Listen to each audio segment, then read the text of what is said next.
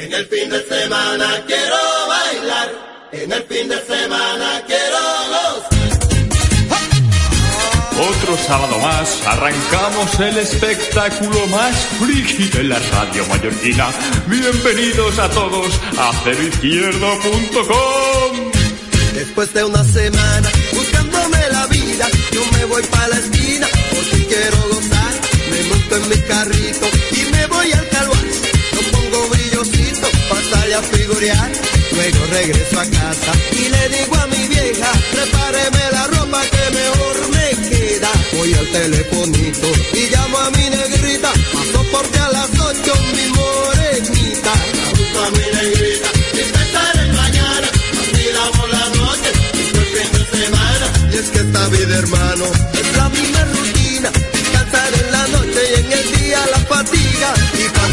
Buenos días, otro sábado más, aquí dice Izquierdo, como siempre entrando por la puerta a todos. De de de.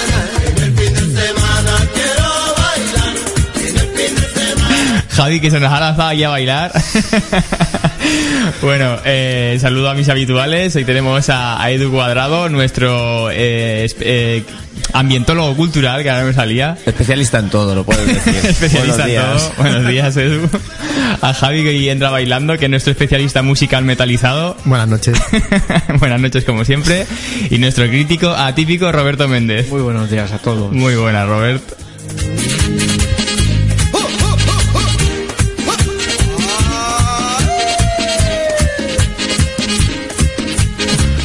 Bueno, y yo que nunca me presento, Pedro Cero Izquierdo. y, nada, eh, vamos con el sumario del programa. Como siempre, hoy haremos un par de eventos que podéis hacer este fin de semana para aprovecharlo bien, que parece que, nos acompañará buen tiempo. Después tenemos un par de, de fricadas que hemos compartido en internet. Hoy también tenemos un, unos, tenemos dos invitados. Eh, Primero nos acompañarán los amigos de Pixel Fever, que son un blog de aquí de Mallorca sobre videojuegos bastante interesante para todos los jugones. Recomendamos la entrevista. Y hoy también tenemos un, un invitado bastante, bastante peculiar e interesante, que es Jordi Martínez Suau, más conocido como, el hombre mil veces muerto, eh, que la verdad, quien no lo conozca, le recomendamos que escuche la entrevista porque, bueno, aparte de ser un crack a nivel musical, es un azote cultural en redes sociales y por allí donde pasa. Y en esta entrevista nos acompañará también Alberto de Galaxia Oculta Fono 2, que es el experto en electrónica de la casa de Sputnik y, y que es mejor que él para acompañarme para hacer la entrevista.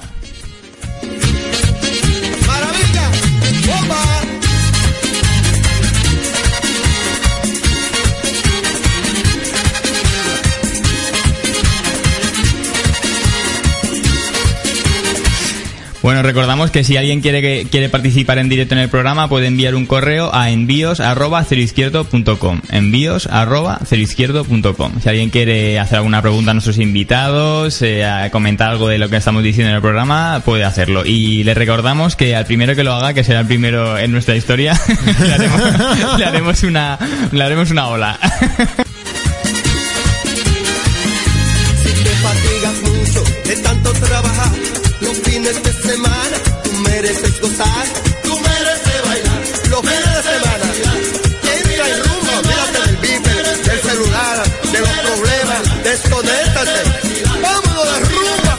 También decir que si tu madre se llama Marta, por favor ponte en contacto con, con- con nosotros porque somos del club de, de madres Marta con Superman y Spiderman y bueno Superman y, Y Batman, Batman, mejor Batman, dicho. Batman. Pero Spiderman seguro que también se llama se llama Marta. Tiene la tía May. Si lo hubieran sabido al pingüino y Joker, ya ves. Qué rápido hubiesen acabado Sí, las la verdad pelis. que sí, la kriptonita de Batman. Bueno, pues nada, vámonos para allá que empezamos con los eventos. Programa patrocinado por Uniformestrigo.com. Ropa laboral y camisetas personalizadas al mejor precio.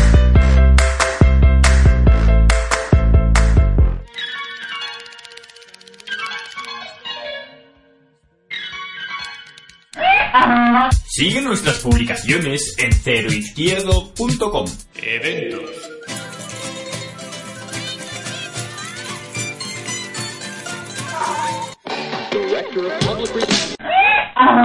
Sección de eventos suprimida en el podcast por la falta de interés una vez pasado el fin de semana. Sí. Y nada, pues ahí queda dicho y ahora llegamos con la sección de Robert que... Si nos quieren traer algún regalo o algo, algún, alguna planta para decorar el estudio de, de radio, alguna, alguna cosita que queráis que tengamos. No, lo que sí que pueden hacer- Bienvenido sea. Estaremos allí con una carpa y emitiendo en directo y si alguien se quiere acercar a, a nuestra carpa y comentar algo de lo que le parece el festival y demás, pues puede venir y, y, bueno y hacer mención de las cosas que le parezcan destacables y, y nada. O comentar el tema de lo larga que es la, la sección de cine. Mejor, no sé, lo que quieran, lo que quieran. ¿no? Bueno, nosotros específicamente, porque ya digo que cada programa cubrirá un tiempo, nosotros específicamente abriremos el festival el viernes a, la- a las 7 y estaremos 45 minutos. Y, bueno, pues si queréis vernos a nosotros, allí estaremos y luego el, resto de, de festival lo irán cubriendo otros compañeros. Pero bueno, que, que cualquiera se pueda acercar con cualquiera de los programas que estamos haciendo y ver lo que estamos haciendo ahí en nuestra carpa, que, que la verdad tenemos muchas ganas y creemos que va a ser un evento que va a valer la pena. Pues nada, Robert, llega tu sección. ¿Hay que hacer cabecera o qué? Sí, mi sección eh, El cine con Roberto era. justamente acortada siempre debido a... No, hoy tienes 15 minutos. Hoy tengo- Yo creo que en 15 minutos, el- el- o sea, dirás Sí. que te la cortamos, pero es que eres el que más habla con diferencia. Ya, porque soy, yo soy especial. Oye, ¿no, no hay como un gatito por ahí? A, a lo mejor en mi WhatsApp, que lo tengo como gatito, me están enviando ahí mis fans. Bueno, Robert, Dime. ¿qué nos traes? Traigo estrenos de cine para esta semana. Eh, hemos hecho la cabecera, hay que hacer Hay que cabecera. hacer cabecera, venga. Esto, esto no es serio, ¿eh? Hay que... Venga, eh, el cine con Roberto, el cine con Robert. Bueno, sí, eh, sí, es cine con Roberto, sub, subsección, estrenos de la semana. Bueno, pues, Con qué brillantada. pues Público, nada, público. estrenos, estrenos con Roberto. Venga, ¿qué, qué nos traes, Robert? Muy bien, os traigo estrenos de la semana, ¿vale? Eh, el primero se llama Rumba 3, Ujú, de ida y vuelta. ¿eh? Bueno, es una cosa sobre la rumba catalana y la alegría de vivir y estas cositas. A ver, lo voy Me a... dicho con una alegría que me ha quedado Sí, claro. porque... esta, esta- no quiero ser... Es que no quiero ser malo, que pero... la gente sepa que Roberto se ha ayudado a mi tarde porque estaba trabajando y el pobrecillo No. ha dormido poco y Pero es hace el que- esfuerzo de estar aquí. Pero es que esta no motiva. Rumba a mí no... no te va, no, me te va el Pérez y estas cosas. No me va. el- Por eso lo digo con desgana. Pero quien quiera ir a verla, pues... No se ha notado, que, va- ¿eh? Que vaya a verla. es que soy muy bueno. Es que no hay zombies ni Es que ni soy, nada, soy muy bueno, tío. No se nota. Vale, pues hablando de zombies, tengo Generación Z. Ajá. Generación zombie, tío. Pero esto no era la, la que echa- la, la que protagonizaba Brad Pitt, Brad Pitt, ¿no? ¿No se llamaba era así también. Guerra Mundial Z. Ah, vale, vale. Que por cierto van a hacer la 2. Ah, y sabes Lógico. que iba- van a hacer una película de Bywatch, de los vigilantes de la playa. Ah, esto lo había oído yo también. En serio, con zombies. No, con vigilantes y tal. Con tetas, seguro. Eh, bueno, eh, Vigilantes de la playa Z. Yo lo que he visto es que Teta. Vigilantes de la playa, hace, teta. entre comillas, de Miss Buchanan también sale ¿eh? el, el Pero ¿cómo se ¿hará- llama? ¿hará un cameo o...? Sale haciendo, creo que ya está en las oficinas ya. David Está retirado, Hasselhoff. sí. David Hasselhoff. Está re- creo que sale, saldrá de las oficinas, ahora de jefecillo creo. Pero tendrá un Hombre, papelillo David corto. Hasselhoff impresionante. Porque el, el personaje principal es, es The Rock. Y luego también sale Zac Efron. Pero ese hombre flota. Yo pensaba que a Terrock lo tirabas al agua y tenía que ir a sacarlo con una grúa, tío. Ah, tío, no es una roca de verdad, ¿eh? Pues lo parece. hombre. Gracias, Robert. Es, es un, es un nombre. Ya, los que a veces yo saco esto. ¿Ves cómo dura la sección? Es que os explayáis. Me gusta. Bueno, Romance en Tokio, que es una película que una joven tiene la cabeza llena de sueños y vuelve a Japón donde pasó su infancia y para ganarse la vida dando pa- clases particulares y bueno, iba conociendo el amorcillo y estas cosillas. Lo que va pasando cuando vas a un sitio... El amorcillo.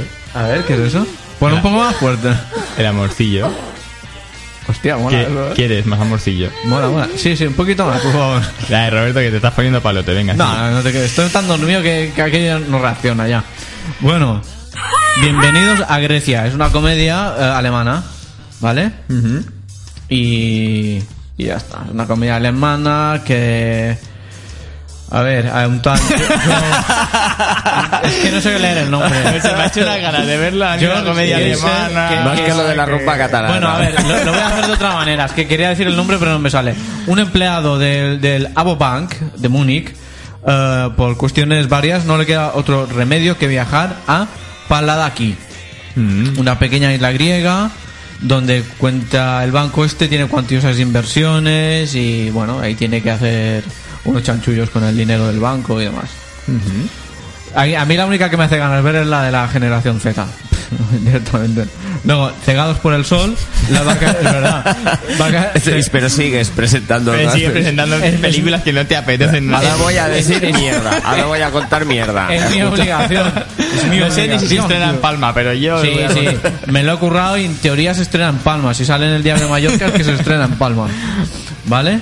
Vale. Cegados por el sol, las vacaciones de una estrella del rock y su novio, cineasta, llegan a una isla italiana y se ven eh, estas vacaciones interrumpidas por una inesperada aparición de un antiguo amante y de su joven hija. Aquí ya vemos por dónde van los tiros. Luego, Toro, Toro, que es la película española, que bueno, de esta voy a hacer la ampliación en mi sub- subsección, el estreno de Robert, y ya la explicaré un poco más con detalle. Luego ten- tendremos otra película eh, que se llama Los Milagros del Cielo, que narra la increíble historia real de la familia Beam. Y cuando Chrissy, que es una de, de los miembros de la familia, descubre que Ana, eh, su hija de 10 años, tiene una enfermedad rara sin solución, pues se convierte en una feroz defensora de la búsqueda de una solución para la enfermedad de su hija. Niño y la bestia, animación japonesa. Un niño que es muy solitario, que vive en Tokio y con una criatura sobrenatural que es amiga suya, viven en un mundo imaginario, ¿vale?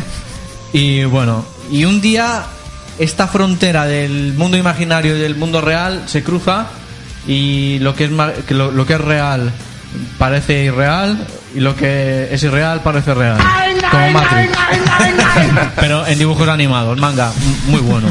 Entonces, esta, es como que... mm, Como que se mezcla la realidad con la ficción, ¿no? En esta película, sí. Pero en dibujo animado. Todo acaba igual. Recuerdos. Romain tiene 23 años y es vigilante nocturno de un hotel de París, ¿vale? Esta tiene una pinta. Pero a ver, el, el tiene- recuerdos que es que- otra que- peli. espérate, que no me es da que, tiempo es que de va apunt- soltando, va soltando títulos y, Vale, y- no y argumentos ahí, a Dios y siniestro, y sí, es que no Vale. me entero de nada. Recuerdos. Otra película, claro, Yo creo que toda es la misma peli. Toda es la misma peli. Otra película. Esta semana estrenan una, una bola, una película que es una bola, ¡pum! Una peli de, de A ver. ocho horas en el que- la que pasa todo. Ya, yo sé que está Esta película se llama Roberto no ha dormido. Roberto empieza a trabajar. Yo, yo sé que está un poco desastre, pero compréndeme. Tienes que decir otra peli, pam, porque es Vale. que si no, yo es que no me enteraba ni que había cambiado de peli. Me Es que lo- yo me había quedado dormido Pues también. ¿no? me, lo, me lo dices a la primera y no hago el tonto. ahora Tengo que volver a empezar. No, no, no, no, no, no, no, no. A ver, otra película. Recuerdos. Punto. Paso a decir una breve sinopsis. Romain, que tiene. Vale, vale, pues después, aunque lo expliques eh, por pasos, puedes ir rápidamente. ¿sabes? Vale, Romain que tiene. Román, 23 sílaba, sílaba. Romain, Sílaba tónica, tiene- la in. Romain. Venga, Robert. Ha dormido poco. Romain, que tiene 23 años, es el vigilante nocturno de un hotel de París, ¿vale? Sí. La abuela de Romain, Madeleine, que no Marta, tiene 60 años, más que él. Hmm, increíble. Y bueno, y ha sido ingresada en una residencia contra su voluntad. Y ahí ya va contando los- las vicisitudes que le ocurren a Madeleine. ¿Vale? Fin de los estrenos de la semana. Perfecto. Paso a la subsec... sec- jolín, no sé. Sección. Subsección. ¿Eh? El estreno de Robert. ¿Y por, por qué no la llamas la, sec- la sección, seccionaci- el, el seccionamiento de Robert o algo así podría ser, ¿no? Más bien. Diseccionamiento. Es Diseccionamiento, eso, Sí. es, lo- eso es más lo que haces tú. Una disección es cuando abres en canal. Por eso, tú abres en canal, lo que comenta lo abres, lo abres en canal. No, bueno, pero la idea es hacer, la idea es hacer sus secciones. Entonces, eh, El diseccionamiento. la sección general se llamaría Cine con Roberto y luego tengo la primera subsección estrenos de la semana y luego la otra subsección el Bueno, de pues, Robert. vamos que te quedan 7 minutos. Venga. Vale. Aún. A ver, a ver, no, te voy a decir una cosa, a ver. Vosotros cuando contáis los eventos que hay que ir, que yo no pienso ir, me da igual. Mm, Se me hace un tostón también. Y no digo nada, o sea. Yo, yo sé que doy juego. Tú eres pero- de tú eres de esta filosofía. Relaxing cup of café con leche ¿No? Sí, en Plaza Mayor. sí. Plaza Mayor. Bueno, a ver, el estreno de Robert eh, Costa. Mi recomendación para ir a ver al cine es eh, Toro, que es una película española dirigida por Quique Mayo y con guion de Rafael Cobos y Fernando Navarro, ¿vale? Entonces es la nueva película de Mario Casas, Luis Tosar, bueno, y algunos más artistas como por ejemplo Sa- Sacristán y, y gente así, ¿vale? La película pues eh, cuenta que, bueno, que Toro es un thriller eh, de acción que transcurre en unas 48 horas frenéticas y la historia va de que dos hermanos que se encuentran después, se reencuentran después de haber estado cinco años separados, uno en la cárcel y otro no ha ido a la cárcel.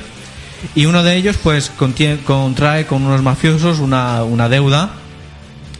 Y claro, el Mario Casas, que es el hermano pequeñito del Tosar, pues tiene que ir a sacarle las castañas del fuego.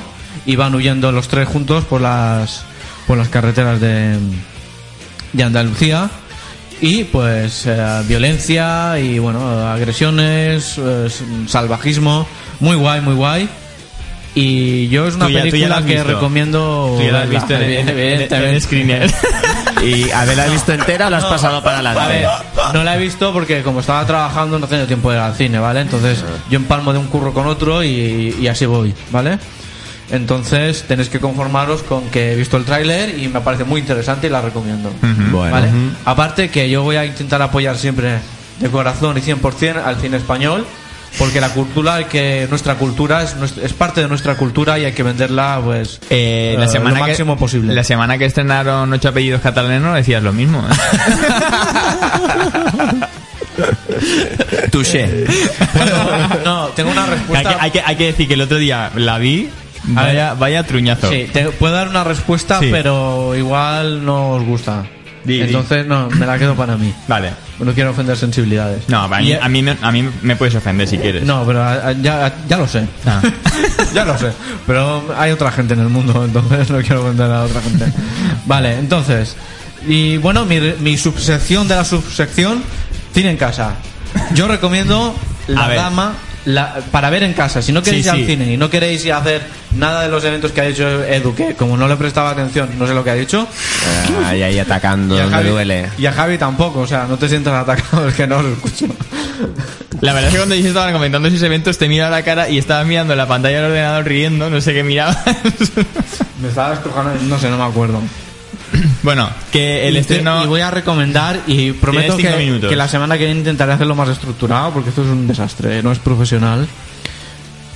Y bueno, la película que recomiendo es La Dama de Oro, es una película de mm, Ryan Reynolds, que lo hemos podido ver, eh, eso sí, con una máscara recientemente en The- Deadpool.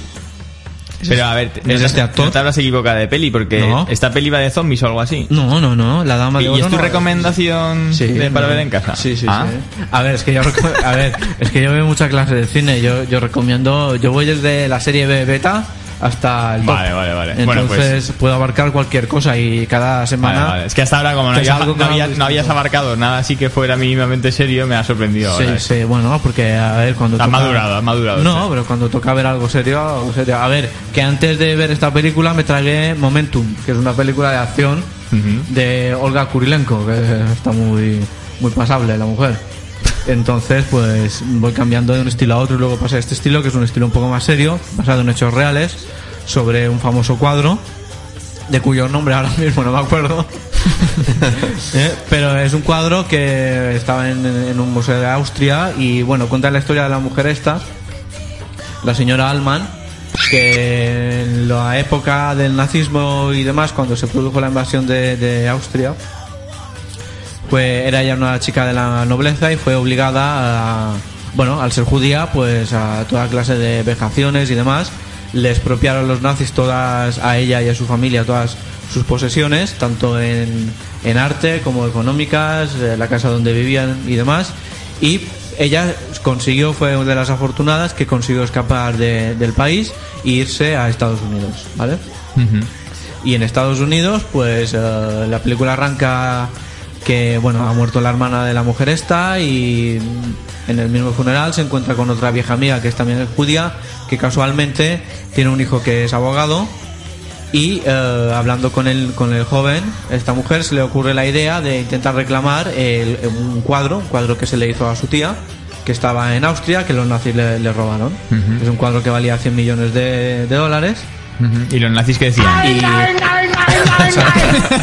y, se- y ella pues intentó a, a través de este abogado eh, recuperar su, su cuadro para poderse traer a Estados Unidos y demás. Y cuenta la historia de cómo fueron eh, denunciando al gobierno eh, de Austria y haciendo los juicios y, y pasando las pruebas está basado en un hecho real y es muy interesante además está interpre- interpretada ya como he dicho también sale Hel- Helen Mirren que es una gran actriz que a mí me gusta mucho es mayorcita ya pero quien tuvo retu- retuvo y es una actriz eh, es, es una, ¿Por qué, me, por qué me gusta una peli? es Porque una- sale una tía buena, es ya una- está. es una actriz Sí, pero- excelente no Sí, pero ahora- me da ahora- miedo, ahora me da ahora miedo. arréglalo, ahora ¿Cuántos- arréglalo. ¿Cuántos años tiene esta mujer, Robert? yo que sé unos 60 y algo tío a ver Roberto, tú la ves vestida Que y- tú te vas directo la sección Mature esa. ¿eh? En serio.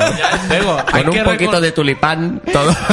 hay que, hay, que hay que reconocer que se la puede considerar GM, G MILF. Es una G MILF esta mujer ya.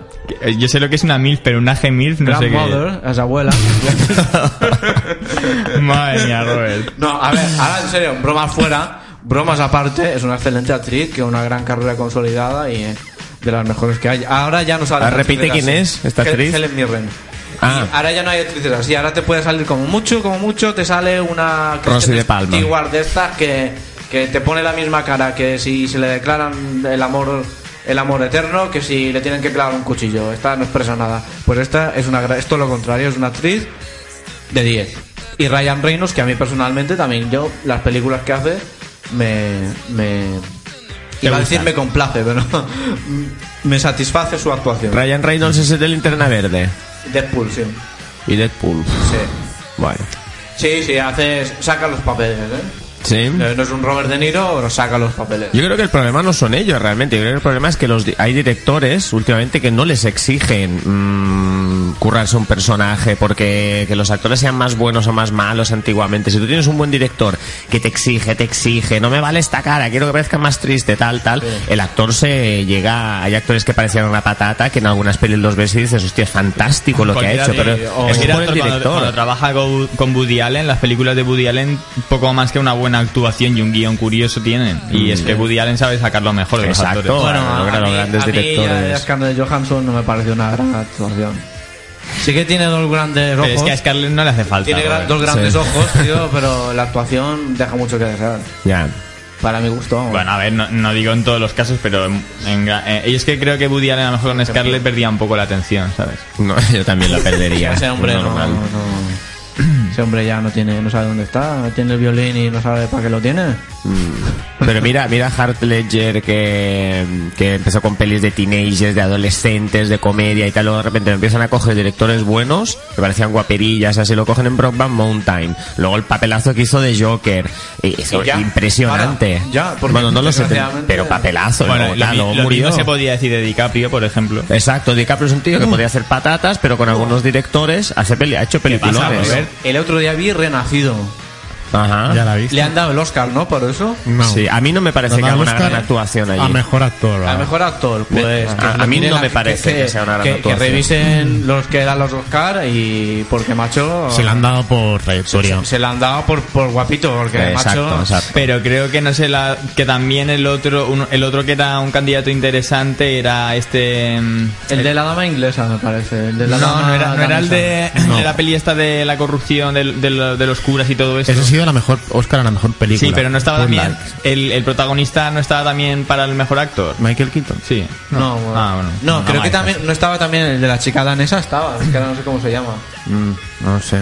Eh, Lo que pasa es que a ese ya se le habían dado el Oscar o algo A ver, el año anterior el año y, ya no le tocaba. A mí entonces, Exacto, DiCaprio. exacto. A mí la Renacido me gustó bastante por el tema de fotografía y Exacto, animación. exacto. Luego, el actor, sinceramente, podías haber puesto cualquier actor Sí. que yo creo que lo hubiese hecho porque la interpretación, digamos, no hay un diálogo en la película. Ya, pero bueno, eso, eso no quita. Yo es que esta película no la he visto todavía, pero, pero no quita. No, no, no digo que lo haga mal, eh, lo hace DiCaprio- bien. DiCaprio últimamente hace unas, unas actuaciones bastante buenas. Lo hace bien, pero creo que se le podía haber dado el Oscar por otras. Ya, no, por supuesto, por supuesto. Por ejemplo, la de, La playa. de Martín Scorsese, no, la que hizo Martín Scorsese que es un poli infiltrado en la mafia, no me acuerdo cómo se llama ahora. Eh, bueno, Infiltrado, puede ser. No, y luego esta, esta que hizo, joder, yo también ahora estoy, es que es- los sábados por la mañana no, no me viene nada, pero hizo un, la- esta que tuvo un montón de éxito, que era un tío que, hizo- que se hizo millonario. ¿Lobo de a Wall. Street? Esto, el lobo de, Wall Street. esta A la he mí- visto. Esta- a- para mí lo hizo brutal. A mí me ¿eh? parece también que ahí se podía haber llevado el Oscar perfectamente. Sí, bien, pero bueno, bien. es que eh, se lo han dado con carácter retroactivo. Se lo han dado por trayectoria. Es como. Es, es- Pero es joven, o es sea, un paripé, ya está. O sea, yo, yo por trayectoria, por ejemplo, se, se lo daría a, a Kirk Douglas, que tiene 90 años y lleva una gran carrera. O sea, por Sí, no, es es como verdad, decirle, es verdad. es como, según como lo leas, es como decirle, te damos el Oscar Pero para que te vayas ya a tu casa y no salgas más. No, pero esto también tiene su toque famosete de la gente, la de boca a boca, el tal, ¿sabes? Y El luego, pues, este año le tocaba a DiCaprio, ya se hizo el renombre, se empezó el boca a boca, no, se lo van a dar a DiCaprio y al final pues lo han dado a DiCaprio y ya está. Si Penélope Cruz tiene un Oscar. Eso pasó con Paul Newman. Paul Newman hizo peliculones de joven, no le dieron el Oscar y luego de mayor hizo una peli que ni De- fu ni fa y se lo dieron por esa, un poco como reconocimiento. Realmente era por esa peli, pero. Bueno, y por reconocimiento, por intereses del momento dado, porque en los Oscars hay muchos intereses Sí, también. claro, ocultos claro, claro. ahí que- Sí, sí, sí, sí. Sí, yo Bueno, creo- pues yo creo que ya- se compra el que le dan el Oscar normalmente a, a la película o al actor que trabaja en la película que más, digamos, más gente de- dentro de la academia tiene. ¿Sabes qué te quiero decir? Sí, No sí, claro, lógico. Hombre, lógico, cuando más contactos tienes, pues más, más te sale la cosa. Y ya está, ya doy por finalizada mi sección de cine de esta semana. como- Prometo que la semana que viene lo haré mejor. Dime. No, pues nada, para concluir, para que quede claro, estreno para cine que recomiendas, La de Toro. tío. Toro, y estreno en casa que recomiendas, La Dama de Oro, de Va. Helen Mirren. vale. La GM MILF británica. ya tenía que meterlo. Madre mía, tío. es que se me ocurrió ayer Bueno. por la noche. Lo tengo que soltar. Pues nada, vamos ahora con un tema musical. Luego volveremos. eh, Hoy, eh, en vez de burradas, hablaremos de actualidad. Mira, mira lo que os digo, porque veo que los temas son más de actualidad que, que de burradas. Pero. Axel Roast, una buena burrada también. ¿eh? Sí. Bueno, eh, voy a pinchar un tema, eh, ya que la semana que viene Morchi va a estar aquí en Mallorca en el, Mallorca Live Festival. Ponemos un tema que, que los hizo muy conocidos, muy famosos a nivel mundial, que es Rome Wasn't Built in a Day.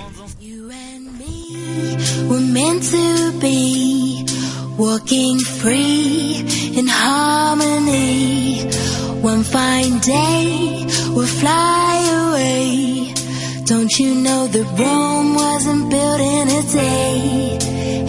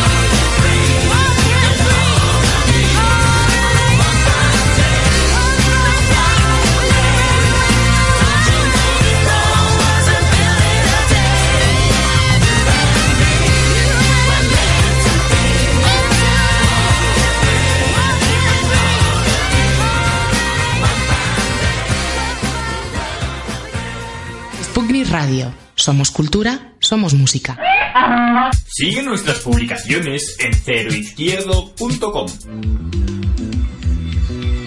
Actualidad.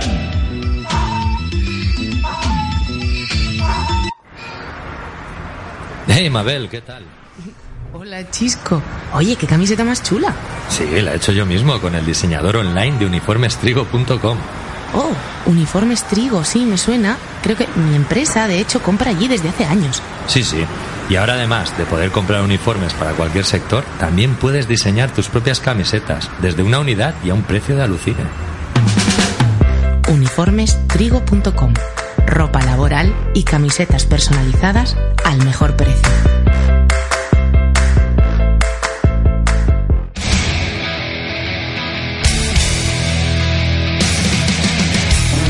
Pues empezamos, empezamos aquí con actualidad.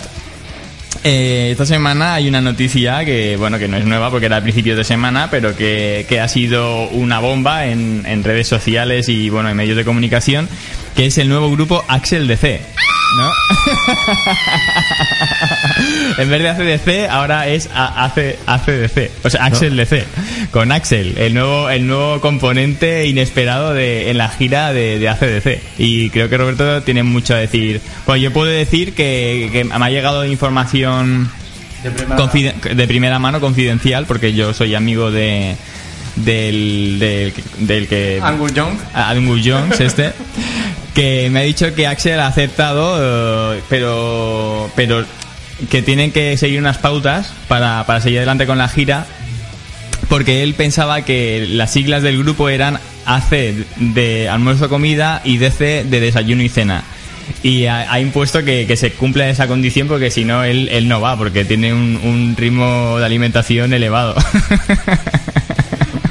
Como se puede ver en algunas fotos recientes Bueno, a ver, adelgaza un poquito, ¿eh? Sí, no, sí, era broma, era broma. Porque Esta- cuando- Es que hubo una época que estaba hecho un cochinillo el tío. Mira, cuando volvió en el 2001, en el concierto de Rock en Rio, Ujú. eh, ya lo he dicho, a- creo que lo dije en el, en el especial que hicimos. Él pensaba, no sé, como se ve todos los días, pensaba que estaba igual que cuando tenía 30 años. Y bueno, se lanzó a correr por el escenario sin camiseta y tal. Y bueno, los pulmoncillos no, no, no le llegaban, ¿no? Ya. Porque llevaba un sobrepeso que parecía el monstruo gordo. y luego ha ido adelgazando un poquito, luego tuvo una época que cogió peso otra vez y ahora está cebadillo, pero más o menos ahora tiene facciones en la cara ya, otra vez. Y, y nada, pues la noticia, como bien has dicho, es que el señor Axel Rose es el nuevo vocalista de, de ACDC, que ha quedado fichado para que este grupo mítico pueda terminar su gira por Europa. Y eh, tocará un total de unos 10 conciertos, ¿vale? Y bueno, básicamente la noticia es esta. Esto sí que, será un auténtico ah, highway to hell, ¿eh? que- ¿Qué tal? O Bueno, yo lo que he visto por internet Sí. no lo, lo hace mal, pero... A ver, a ver. sí, Pero... No, no puede ser. Esto, No, hombre, esto no, no lo Como veo. el lo siento Angus mucho. Jones este no... O sea, lo hace Ah, bien. vale. Tú que eres, que tú querías, es que Angus Young es el guitarrista.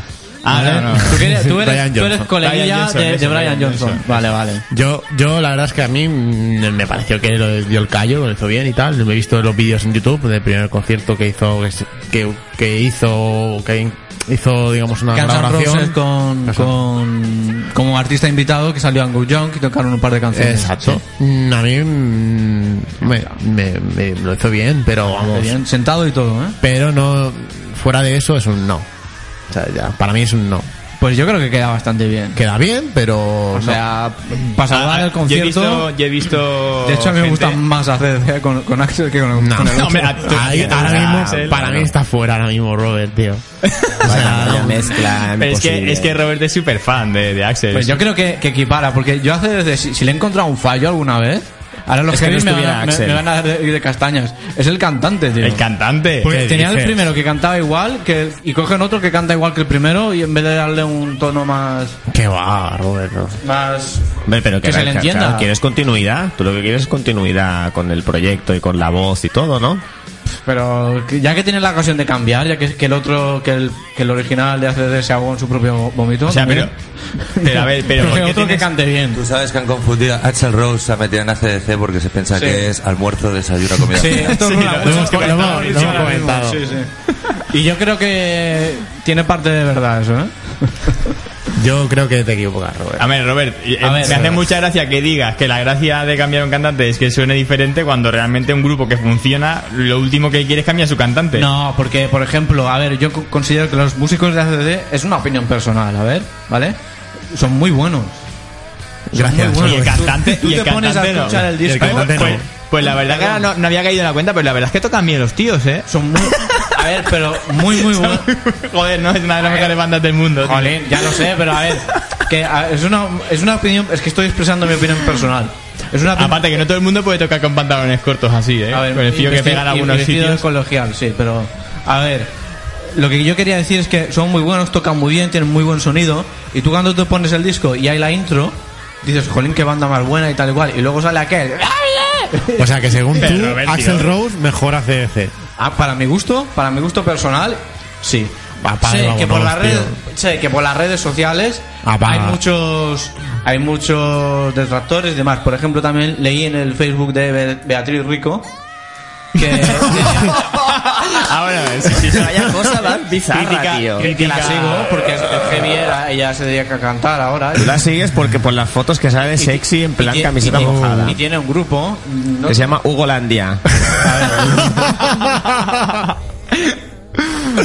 Ver, ¿qué pasa Continúa, con continúa. que dice que se tienen las entradas para el concierto de ACDC que va a hacer en España, Y que de quiere meses. devolverlas. Y que se está pensando a ver si va o no, porque no le parece bien. Pues yo creo que debería ir. A mí no me parece bien tampoco, también. Y de hecho te devuelven el dinero de las entradas si, lo, si quieres, por cambios del contrato. Ah, sí. Sí. Sí, pero pero eh, no lo tengo tan claro porque he visto que hay, hay gente por internet que ha dicho que lo ha, ha- lo ha pedido y, y, y les han dicho que por ahora no. O sea, que, que lo, lo han publicado, pero luego la, la gente que lo está pidiendo no se lo está dando. ¿eh? Pues deberían, porque Hombre, es un... yo Tú has ido a ver a, C- a CC, no a CDC con Axel Rose. Por, por supuesto, tú has comprado la entrada para ver a, a CDC, no a Axel DC, que es diferente. Eh, Tú imagínate ahora que los del silencio se vuelven a juntar, pero sin Mumburi ponen al Pla cantando. ¿Sabes? Sería como un poco raro. ¿sabes? Hombre, Hostia, raro no, lo siguiente. te- pero hay que tener en cuenta una cosa. Eh, Axel Rose, como, pe- como personaje público, tiene más caché que el cantante de ACDC. Como personaje, no digo que te guste. Si te, a ti te gusta una banda, Bueno, te gusta, que- te gusta ¿Para que- bien o para mal? Sí, La pregunta. lo han detenido No, más a ver, veces. Lo han no, detenido no, no, más a ver, veces. Yo considero, si a ti te gusta ACDC, por supuesto que prefieres ver con el cantante de ACDC. Pero también es verdad que no es lo mismo decir que Héroes de Silencio le pongas Albert Pla. No, porque hombre, sería como a- poner. Si, si me dijera Héroes del Silencio con Rafael, ahí te creo. A ver, pero os, os vais a extremos distintos. De hecho, que no salió, molaría. salió hace, hace un par de años de en un ranking de las de las mejores voces del rock de todos los tiempos y Axel Rose creo recordar que acabó segundo, Ah, solo por debajo de Freddie Mercury, evidentemente. Caray. Que ha sido el mejor Ajá. de todos los tiempos.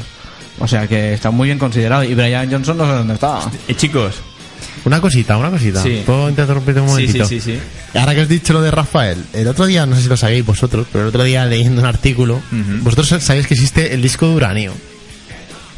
No. El disco de uranio, ¿no? No, no, vale, no. pues eh, eh, el otro día, pues mirando yo también, tú tampoco, yo también desconocía lo del disco de uranio. Y es eh, un disco que se le otorga a, a los artistas que han vendido más de 50 millones de copias. Y, Y lo, ha, Rafael. lo ha dado una discográfica, Hispavox, y la creó el premio como reconocimiento al cantante español Rafael por la venta de, de toda su discografía. No, no, no es ni una tontería. A- al loro, Rafael- ¿eh? Y- Rafael, incluso en Asia y Latinoamérica, Sí, lo sí, parte, ¿eh? Por la venta de su álbum eh, Ayer, Hoy y Siempre. Y los otros artistas que han recibido este título son Michael Jackson por el álbum Thriller, ACDC por la venta de su Black in Black y Queen por su Greatest Hits en el 81. Pero solo eh, Thriller cuenta con, la, con una certificación suficiente para eh, justificar este disco de uranio. El resto no llegan a los 50 millones de ventas. Al loro, ¿eh?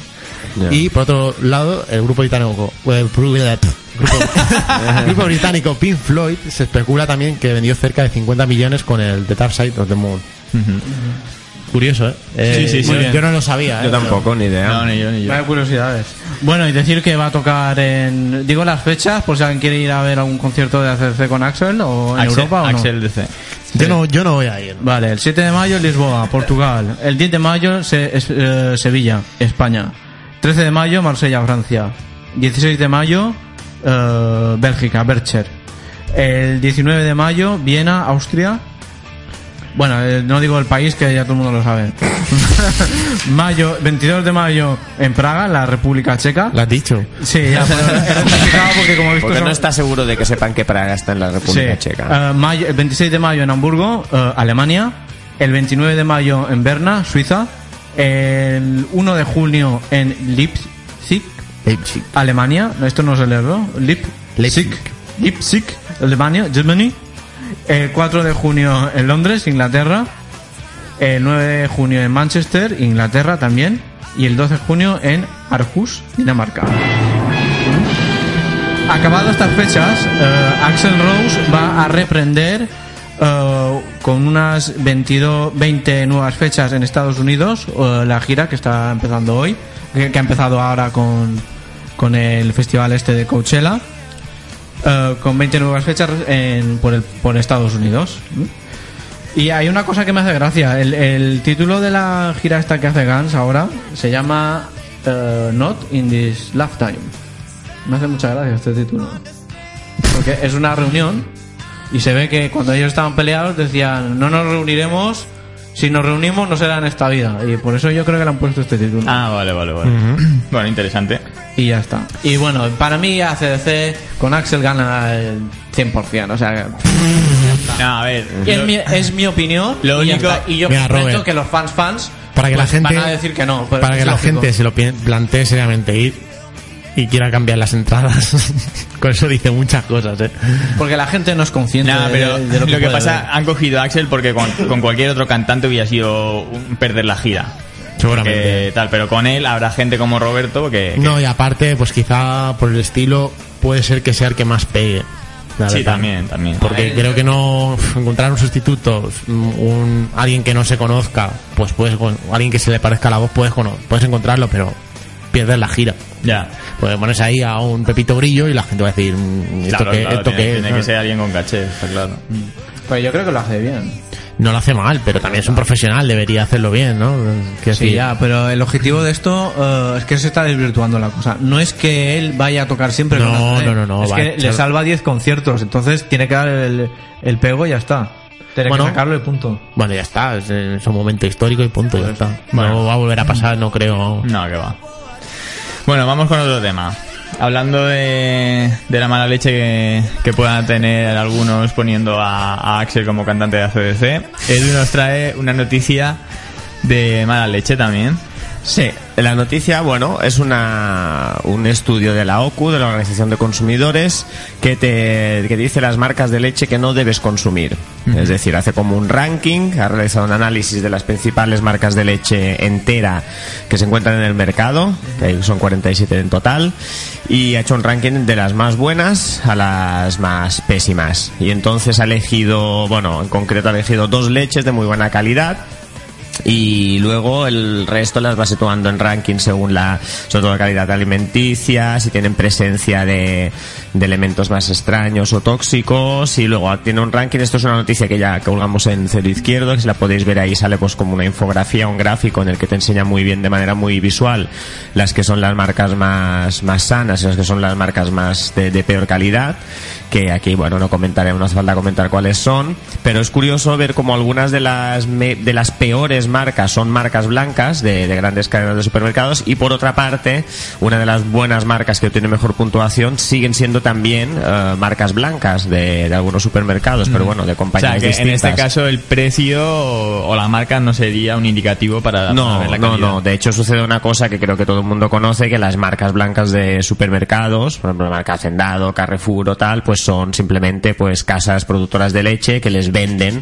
a estos grandes, a estos grandes centros comerciales, pues su, estas grandes cadenas, pues su propia leche y simplemente la comercializan con el nombre de la marca blanca. Pero no lo fabrica Mercadona ni lo No, no, fabrica claro. Carrefour, sino que lo que lo fabrica, yo que sé, la lechera, asturiana, etcétera. Y bueno, lo interesante de este, mm, bueno, de este estudio que yo veo es que, sobre todo, la, un poco la, la reflexión de aquí es que no, no es que sean simplemente eh, buenas o malas porque por la calidad de las vacas o de los pastos, sino por cómo han sido manipuladas. La OCU dice que muchas de las marcas de leche que bebemos han sido tan manipuladas, tan recalentadas, homogeneizadas, vaporizadas, bueno, etcétera, todos estos procesos que les hacen que eso hacen que pierdan muchísima calidad, se les queden las grasas malas, el proceso de recalentar, volver a calentar la leche para desinfectarlas, Claro, es que- hace que pierdan muchísimo la calidad En y muchas, eso es... en muchas ocasiones tienen que hacer todos estos procesos por la cantidad de hormonas y pus Mm. que las pobres vacas sacan su leche, porque eh, primero las hormonan a lo bestia para que produzcan toda la leche como si estuvieran embarazadas, y por otro lado, eh, las, las- al tener las máquinas enchufadas en, la, en las ubres todo el día, eh, acaba provocándole heridas y, y, y, bueno, un montón de pus de esas heridas se vierte sobre la leche y Sí, está claro para que... desinfectarla. O sea, cuanto peor está tratada una vaca, más difícil es, es que esa leche sea, sea apta para consumo humano. Luego le hacen todos estos procesos y acaba una leche pues, de, Exacto. de mierda, por decirlo de alguna manera. Sí, es igual que si te alimentas de pollos de granja que están en el campo sueltos o pollos encerrados en unas naves, en un polígono que no ven Claro. la luz, tienen malas condiciones de salud y tal, pues tienes que estar constantemente medicando estos pollos y claro, eso revierte en la calidad del producto alimenticio. Claro. Entonces un poco la reflexión esa que también se ha hablado mucho en los últimos años de si los adultos deberíamos seguir eh, consumiendo leche o no, tal y cual. Bueno, yo creo que el problema que todo el mundo dice, pero si aquí no pasa nada, si durante toda la vida hemos consumido leche y, y no pasaba nada los adultos y la población infantil y tal, pues bueno, eh, quizá el problema no es que si se puede o no se puede consumir leche, es que está tan manipulado este producto que, que ahora pues ha perdido muchísima calidad, ya no tiene sentido consumir esa leche en concreto, porque que- si siguieses consumiendo leche recién ordenada, lo que se vende ahora en los supermercados o en algunos centros especializados como leche fresca, que por ejemplo, como curiosidad, en el restaurante Cruce, que está en Vilafranca, hay una máquina, máquina expendedora de una leche fresca recién ordeñada de un bueno de una finca que hay en Sant Llorenç, creo que es.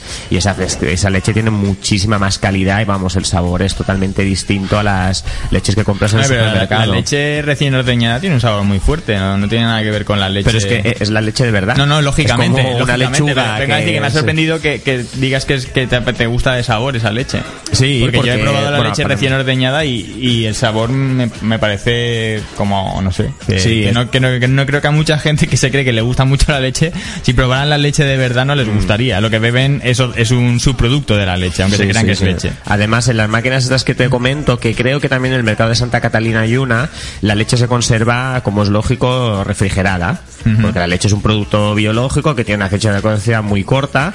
Entonces, claro, es normal que se ponga malo en poco tiempo. Las máquinas estas expendedoras, pues las cambian. Si no la consumen, las cambian. Entonces, en cambio, en el supermercado, tú tienes bricks de leche que se pasan ahí semanas y no caducan. Entonces, ahí No, hay algo claro. raro. ¿Por qué esta leche no caduca, la leche Hombre, de los supermercados, y no está conservada en fresco, no está conservada? Porque la han manipulado tanto para que se mantengan los supermercados semanas, semanas, semanas y tú puedas ir a consumir. Entonces, ahí está el truco. Entonces, un poco la reflexión esa que hemos hecho muchas veces en el programa de mirad qué productos consumís, qué tipo de alimentos consumimos y... y Bueno, y aparte, aparte de todo esto, aunque fuera leche de buena calidad, ya también creo que lo hemos dicho alguna vez, que, que la leche de vaca no es apta para consumo humano. De pasa- bueno, cuando eres un niño aún la, la puedes tolerar, pero cuando ya eres adulto, luego sale que si eres intolerante a la leche. No es que, seamos, no es que seas intolerante, es que en general el ser humano no, mm, su- o sea, no ha nacido para beber leche de ternero. Ha nacido para, para alimentar terneros, quiero decir. Ha nacido para beber leche humana o, otra- o otras bebidas. Y, y claro, el abuso de estos de estas leches acaba por que a mucha gente le genera ya una, una intolerancia total que, le, que le produce trastornos alimentarios y demás.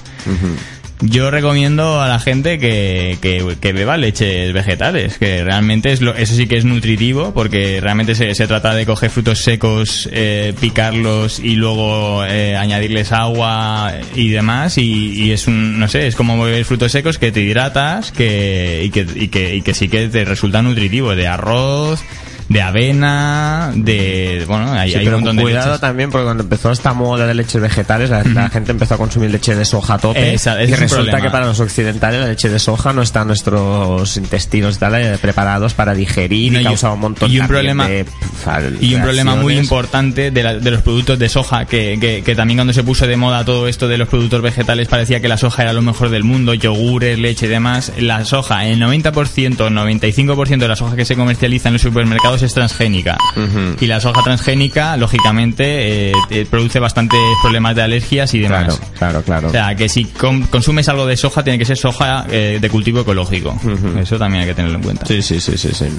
Pues nada, Bueno. y, y terminar esta de esto con, diciendo que Axel Rose se bebió un cubo de 7 litros de leche marca En su última gira. ha- Hacendado y bueno, y nada, le fue muy bien para perder Sí, sí, peso. basta ver lo bien que está. Sí, lo ves, le, le brilla el pelo, los ojos eh, se le salen de Se- las se- órbitas. Se descalcificó un poco su- su- sus huesos, por eso tenía un, un pequeño problema con la pierna, pero por lo demás bien. Muy bien. Sí, Bueno, no, pues- no, no hay que ser tan kamikaze contra este señor, porque este señor estará pasado de peso, pasa- lo que tú quieras. Pero mira dónde está, y este tío no pasa en una hambre. silla ahí, la pata en alto. Sí, pero cojo, con, la- con escañolado, recién operado de la pie, de la pie- del pie y tal. Este tío y no va con segu- no pasa hambre, ni de comida ni de otras cosas. No, no pasa hambre, Nosotros, no pasa. nosotros tenemos que currarnos Creo que una nos ha quedado- barbaridad hombre, como- nos ha quedado claro que no pasamos pase hambre, hambre. ¿Eh? Nos ha quedado claro que no pasa hambre. Ni de una cosa ni de otra. Seguramente. De nada, sí, De- sí, ni sí, de sí. drogas, que, que- que ni de esté, nada. que esté lo gordo que quiera. No le hace falta estar hecho un figurín. ¿Para qué? Ya ha llegado donde quería llegar. Tiene las top models que quiere y demás, ¿no? Por eso, decir. por eso. Sí, sí, sí. Sí, es verdad, tío. Es un, Y es la un- G, es un- es un modelo y, a y- seguir. Y si quiere alguna G MILF, también la puede tener. Seguro, Gemil, seguro hombre, que con Gemil, Helen sí. Mirrera pasan, han pasado cosas, o sea que me extrañaría. Bueno, pues nada, eh, hasta aquí la, la actualidad, que la verdad solo nos ha para dos temas, que hoy tenemos muchos invitados. Eh, ahora hacemos una, una pausa musical y volveremos con nuestros compañeros de Pixel Fever. Y bueno, eh, como ahora estoy empezando a hacer cada semana, pongo un tema de así que, que ha marcado bastante en, en la música local. O que, o casi un tema así muy chulo de, de un grupo así mallorquín. Y hoy eh, le toca Flying Dog y voy a poner la canción Change Your Life. Que bueno, que, que también es un grupo que, que ahora están grabando de nuevo y que en breve los podremos ver en el escenario otra vez.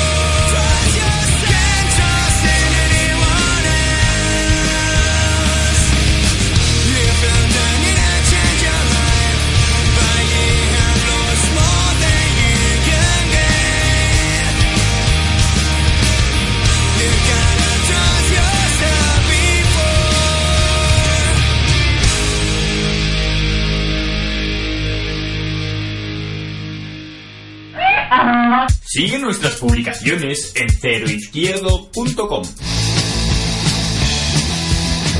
Pues aquí estamos de vuelta con nuestros amigos de Pixel Fever. ¿Qué tal chicos? ¿Cómo estáis? buenas. Muy buenas. ¿Qué tal? Muchas gracias por, por estar aquí. A vosotros. Y bueno, ¿qué es Pixel Fever? Eh, bueno, pues básicamente cuatro colegas subiendo fricadas sobre videojuegos, a lo que estamos jugando y las quedadas que hacemos. Básicamente es eso. Ajá. ¿Y cuándo y por qué empezáis este proyecto? Pues lo empecé yo hace dos años eh, para no saturar mi Facebook, que todo el rato subía. Dije, bueno, pues voy a hacer algo aparte, pero. Y voy subiendo ahí todas las tonterías. Y una cosa llevó a la otra, y como básicamente solemos quedar juntos para jugar, pues dijimos, oye, pues vamos a meternos los cuatro y así. Para perder el tiempo. Jugar y comer. Realmente es que le daba pereza seguir Sobre subiendo. todo comer, ¿eh? Voy a pillar a cuatro tíos más, a ver si podemos liarles. Así no pierdo tanto tiempo yo colgando cosas, ¿no? No, pero en verdad simplemente pidió un poco de ayuda y realmente como, como somos los que nos juntamos siempre, pues al final dijimos, venga, ¿por qué no? ¿Sabes? O sea, no nos cuesta nada, estamos aquí viciando, o yo que sé, una curiosidad que leemos o cualquier cosa, y entonces decimos, venga. Pues para Pixel y siempre intentamos pues darle un poco el rollo hum- humano, ¿no? O sea, si no, Mm. al final... La verdad Nah, es que yo, yo sigo en Facebook y, y la verdad es que ponéis cosas bastante bastante curiosas. En plan, un, un perro ahí que lo, que lo lleva en la correa como si fuera un mando de, de consola, que es la hostia, por, ejemplo. Entre, entre otras muchas cosas, o, vídeos de, de videojuegos y demás, que está muy chulo. Y, y bueno, vosotros no tenéis manías de si son videojuegos retro como si son actuales y demás, ¿no? Nada, nada. Cualquier, cualquier cosa cualquier cosa os gusta. Carne y pescado, todo. Pero, ¿qué, qué os mola más? ¿el ¿Lo retro o, o lo actual? Mm, A ver, yo creo que es un poco. Depende del momento. Sí, Medio, medio. depende del momento, pero es un poco 50-50. O sea, a todos nos mola lo antiguo, pero estamos todos muy viciados a lo actual. Entonces, mm, estamos ¿A quién no le gusta un clásico de Mario? Ya, ahora Alejandro, que básicamente lo que juega en retro es al Mario. Al Mario. Ha jugado en todas sus vertientes, posibilidades, plataformas, en todas sus roles, Mario. en Super Mario. Entonces, O sea, que tú, que tú podrías hacer un, un- un nuevo blog que fuera Mario Fever, ¿no? Sí, sí. Solo castillos de Mario. Y bueno, en tu caso ya me queda claro, pero una pregunta que yo os quería hacer, si os fuerais a una isla desierta, ¿qué consola y videojuegos llevaríais a a una isla desierta? Esa es la buena. Aquí en este momento es cuando nos separamos. Esa es la buena. Aquí, aquí cada uno tira para un lado, ¿no? Yo personalmente la, la Super Nintendo con un cartucho Everdrive de esos que son para. O sea, con. que puedes meterle una SD con 3000 juegos, yo sé. Eso es trampa, pero hey, Es trampa. Pero es que, es que sí. solo un videojuego, no, no puedes. Un videojuego. Dedicarte solo a uno. Mm, uno, yo diría el Donkey Kong Country de la. El uno de la Super.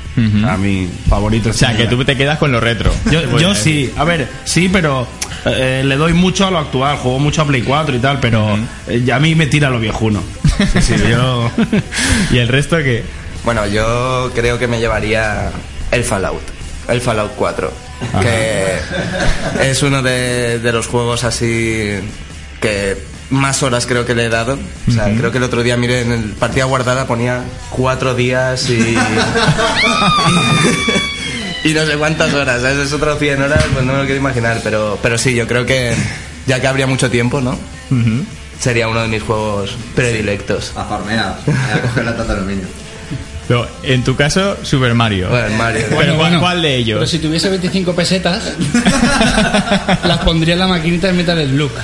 Hombre, hombre, un clásico. Claro, y con un y con una cuerdecita para volver a hacer un retri y volverla a meter en la maquinita. Gitano. Sí, mucho. Y luego tú con cuál te quedas?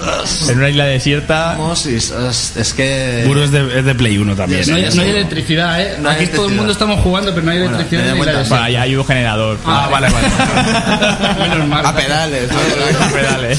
Hay que pedalear. Palpa. Eh, pues, hostia, es que a mí... Yo soy muy indeciso. Ponte, con ponte este un poco más cerca del micro. Ay, perdona. Eh, yo soy muy indeciso con este tipo de cosas porque eh, me mola mucho eh, todo. Espérate que todo no me. Eh, Me mola mucho eh, todo tipo de plataformas, eh, todo tipo de, de- de géneros y demás, y- pero me tira más el, el RPG. O sea, en plan sí, Nukem pero- ahí. No, es que Duke Nukem, mala, por Dios. Eso es un shooter una persona. Que El Doom, el Doom. ¿A ti te gusta el Doom? El, el Doom.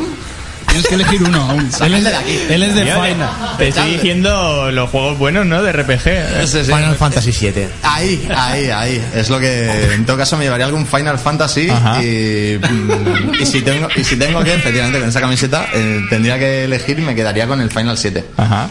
Y a echarle horas, a vencer todas las armas y a perder ahí los miserables días de vida que nos quedarían. Señor. Chocó, chocó.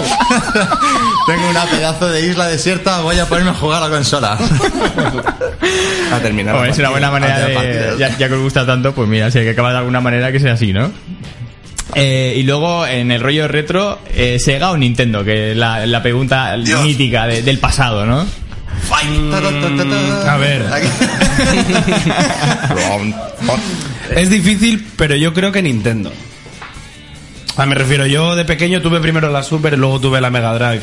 Y era muy difícil elegir. Pero yo creo que ahora yo me quedo con Nintendo. Adivinar Yo me quedo con tenía Sega, eh, creo. Como no tuve Tenía ninguna, Nintendo. tenía que ir a la casa del colega, ¿sabes? O sea, era la, la Eh, diferencia. eres un fanboy. Soy un fanboy. Eres un fanboy. ¿Y alguien de Sega por aquí? Sí, yo creo que también, ¿eh? Yo soy, yo era Eso más de- Sonic. Eso Sonic, Dreamcast, eh, le di muchísimo con... Hombre, ojo con Dreamcast, eh. Sí, sí. Es más, es ¿Pero más- ¿Lo podemos considerar retro? sí. Sí, yo creo que sí. Hombre, actualmente sí. Tiene. Hombre, Dreamcast tiene 16 añazos ya. Yo creo que sí. Hombre, en su época el Spectrum también sería la hostia, ¿no? Pero Bueno, Play 1 sí, va por ahí. Play 1 más, más, 20 años ya, Play 1. Pero Pues también es la que- verdad. Del 96. Y la cosa puede cambiar si os digo que en esa isla desierta tenéis una conexión LAN para jugar en red. Uf, pues Entonces, yo, ¿cuál pilláis? yo me la juego. Yo me la juego por los cuatro además. Yo diría un, un Unreal Tournament o un Counter Strike Échale al prisa 4. encima, tío. Algo así. Fuera del grupo. un jalo, tío. Un jalo de los del local, tío. mítico. Uh, fuera. Jalo 16 jugadores, local. Hombre, sí, eso sí. Nosotros y entero. Tuvimos una buena época, hace un par de años que quedábamos en un local y jugábamos en, en, en LAN al, Cuatro al. Halo 3 con la Xbox 360, o sea, cuatro consolas y yo creo que el máximo que llegamos a jugar fue 16 16, personas 16, a la vez. Dios. En- eh, y en, el- en la misma sala. Claro, increíble. Pegándonos Eso- gritos Sí, y sí, sí, sí. solo falta tirarnos el mando, ¿sabes? Sí, sí, sí. Bueno, la verdad es que pinta, pinta bien. Para jugar con tanta peña tiene que ser la, la leche. Sí, sí. Eh, os voy a decir varios títulos. De algunos de ellos ya han salido a la luz en, en esta, pe- en esta conversación que llevamos. Eh, podéis calificar, así más o menos lo que os parezca. El Metal Slug, Uf, yo... ¿qué opináis del Metal Slug? Eh, Y en, en Hombre, general a toda la saga... Hombre, y sobre todo con el remaster este que hicieron para consolas nuevas, o sea, es que Yo creo te que lo gozas a nos mola poder. bastante a todos. Creo que O sea, sí. Si hay que ponerle nota, yo le pondría un 9. Y tal vez ese puntito que le falta es por porque entre esa- o sea, entre juego y juego no innova mucho. Pero, Ya, la verdad es que pero sí, me sí, parece sí, sí, genial, Pues hablando del Metal Slug, si Alex y yo hubiésemos guardado todas las pesetas que nos dejamos en... ¿Cómo se llama? Game Prix, el... Mamá, dame la paga. Mamá de la vaga. Y... Tendría como ya dos terrenos, Ahí una enfrente casa... de la Plaza del Tubo, ¿no? Sí, sí, O sea, Estaban las era- era recreativas una- ahí. esas. Era una de las preguntas que os quería hacer, pero más adelante os la hago. ¿eh? ¿Cuántos coches tendríais ya si, si en vez de si nunca habíais conocido las consolas y las recreativas? Pero luego, luego, luego vamos con eso. El Duke Nukem. A mí es que me gustaba mucho, pero viste que por aquí no gusta. Yo me quedo, sí, sí. A mí me encantaba el no, Duke no, Nukem. nos mola. El 3D, Nos o mola, sea, el- de pero somos del 3D. O sea, Sí. no vivimos No, claro, claro. de cerca también. los antiguos. No, yo también, yo también. Duke Nukem también. 3D. Sí, sí, yo me refería a eso también. A mí Sí, me parece muy paralítico, muy Ya torpe. empezamos, ya empezamos. pero, pero había chicas que bailaban. Sí, tío, y podías ir al baño a mear y... ¿Tú, tú te acuerdas de las chicas, no? ¿Tú- ¿Te acuerdas de las chicas? Sí, sí, sí, sí, Ah, sí. vale, de, vale, re- vale. de repente dejaba el ratón y... Y solo mira. Eso, eso no se cuenta, eso. Esos píxeles buenos. Entonces, ¿alguno de vosotros le, ha gustado el Duke Nukem o...? Sí, Sí, sí, sí. Aparte, yo creo que, bueno, de casi todos, para mí yo creo que fue uno de los primeros juegos en PC que, que jugué eh, Yo junto también. con el Doom. En Ah, PC, ¿no? En PC, en PC. Y Sí, sí, empezaste. sí. ¿O no? Es el PC. sí. Pero bueno, ¿eh? el Batum- Ha ha cogido la maquinita, tiene que hacer algún ruido porque esto... Ruido, ruido. No sé si me- A ver, otro, otro que está muy de moda, el San Andreas, el, el Los GTA. Auto, O sea, sí, los GTA. A ver, Ha hecho daño ese. sí, ha hecho mucho A daño. mi salud sí. A este, sobre todo. La Porque te, has dejado la vida ahí. Le han echado el trabajo. Nunca mejor dicho. No, eso no. La deja su novia. Tampoco. Ha perdido peso. He perdido peso. Hombre, a ver, La yo- el nuevo está muy bien. Y lo que no puedes hacer en la vida real, ahí lo puedes hacer. O sea, tú te gusta ya en la vida real ir matando gente y cosas de estas. He dicho que en la vida real no se puede hacer. Pero ahí sí. Ahora que quieras Pero, cosa. pero si quieres decir que ahí lo haces, es que te gustaría hacerlo en la vida real o... A veces lo hago. Es terapia para él. Sí, mucha gente. No terapia. mucha gente, yo cuando, cuando he jugado, pues juego a pasar, pasarme la misión que te ponen y tal, pero mucha peña lo que le gusta es coger y lo único que le gusta es destruir. Sí, yo y- igual. Yo, creo, yo creo, yo me he pasado, de todos los GTA me he pasado dos. Sí. Y, y, y tengo el último y, Y sin trucos ninguno. y simplemente he matado gente. Y he saltado de montañas, ya está. Coges la moto, La moto y... y a pegar saltos. Según, según cuánto quieras explorar el juego, según lo que quieras hacer, porque nosotros siempre nos hemos puesto a hacer el chorra de venga, Siempre. la acera y to, to, to, a ver Hombre, hay que decir que de el. O- que el San Andreas y el Vice City fueron juegacos en cuanto a historia muy... Muy Sí, que- importante. sí, historia verdad, larga, que también tienen una, una historia así currada en plan película Claro. que, que, que El verdad 3, que- el 3 es muy brutal, ¿eh? O sea, yo es que recordaba el 2 en Play 1 y Dreamcast, que se veía desde Desde arriba y tal, arriba, y el genital. 3 es que fue, Una revolución para la saga. fue un salto Ya ves. increíble. O sea, yo no tenía Play 2 y flipaba, digo. Hombre, yo creo que fue el precedente de todos los mundo abiertos Sí, de sí, ahora. sí, sí. O sea, Totalmente. marcó Sí, sí, sí, desde un estilo de juego. No, no, Bueno, o sea, cuando- un cuando género. lanzaron- para el sandbox. Cuando lanzaron el último, pff, vamos, eso fue una campaña. Yo, yo justamente estaba de viaje por allí en Nueva York y, y es que por todas las pantallas, por todo, todo, GTA, GTA, una Sí, fue una locura. o sea, No sé, fue- pero- Fue el más recaudado también en un Sí, día, sí, sí, ¿no? en un día vendieron Pero en Gran. Vía de Madrid vi como una pancarta de, a lo mejor digo una barbaridad, pero de 30 metros por 40, o sea, algo exagerado que no lo había visto yo nunca por ningún videojuego. Sí, en, España, ni siquiera. una, una inversión en promoción brutal. También, también es verdad que tiene eso, que, que da mucha promoción. Eh, bueno, otro, otro juego, el Zelda. Buah. Eh, Hay horas también ahí, ¿no? Yo O sea, tengo habéis invertido Horas, horas y fibra sensible, yo creo. Yo, yo tengo do- dos celdas ahí que, que me molan mucho. Uno es el de Game Boy, Ajá. que no, no es que sea muy reconocido, pero la verdad es que es un juegazo. Y luego estoy un poco entre el de la Super y el de 64. Mm. Yo creo que se conoce más en Ocarina. 64 de Ocarina. Sí, claro. Ese fue un, fue lo mismo. Fue el salto de Super y a Locarina fue, fue algo que, que, vamos, que flipábamos todos. Lo bonito era pasárselo eh, con todos los textos en inglés sin no tener ni puñetera Y con la de- guía de Pero bueno, textos. ahí- ahí aprendíais inglés. Ay, que ay, esto ay. Edu a veces lo dice que él es profesor y tiene alumnos suyos que aprenden inglés No, gracias no, a los videojuegos. pero es que es Dales- verdad. está bien. Dales maquinitas y que se pongan a currar ahí. Taca, taca, taca, taca. Sí, sí, Es- sí. la Incluso, incluso yo tenía un compañero que sabía eh, canciones en japonés gracias a los videojuegos. Sí, no, no, Ojo, no, es que te- vocabulario Sí, sí, específico, pero un rato. No, y no, y no tanto, porque según el estilo de juego que al que estés en- en con el cual estés enfrascado, tienes historias, tienes diálogos, tienes una, ¿sabes? Tienes sí, pero una que o tienes- el Zelda con no sé cuántos años nos pilló, pero yo, por ejemplo, en 64 apenas lo jugué. Yo, yo, yo por sí lo ese jugué. motivo, precisamente, Pero porque Play- dije... Play uno, por ejemplo, Me, me paso al Sonic. muchis- muchísimos juegos venían traducidos, pero un montón de juegos todos en inglés. Mm. Sí. Y papate de que si Star, que si el Z, que si esto... No, y, si, y si te gustaba Dragon Ball al principio japonés, o sea, era- Japonés y luego francés, vaya favor nos hicieron. En la Super, que estaban todos en francés. Sí, estaba todo en francés. La menuda. Eh, bueno, otro otro título que yo no sé si lo habéis vivido, pero es que a mí me marcó una época, yo que ha sido de los, de los videojuegos que más horas le he echado, porque era cuando yo iba al instituto, pero claro, yo soy más mayor que vosotros. El PC Fútbol, ¿eso lo habéis tocado vosotros? El pez de fútbol. Yo no, que. Esta sección de aquí sí, es más o sea, futbolera, exacto. más... Poco, Somos más fútbol, mainstream. poco futbolero, pero poco futboleros por aquí, ¿eh? Recordamos PC Fútbol. Sí. Yo, Yo- recuerdo- fútbol, yo, yo- yo- yo hice un Mallorqueta que, que se come al Madrid y a quien haga falta en el PC Fútbol. Yo recuerdo un, un juego de, de, de Danone, de fútbol, ¿puede ser?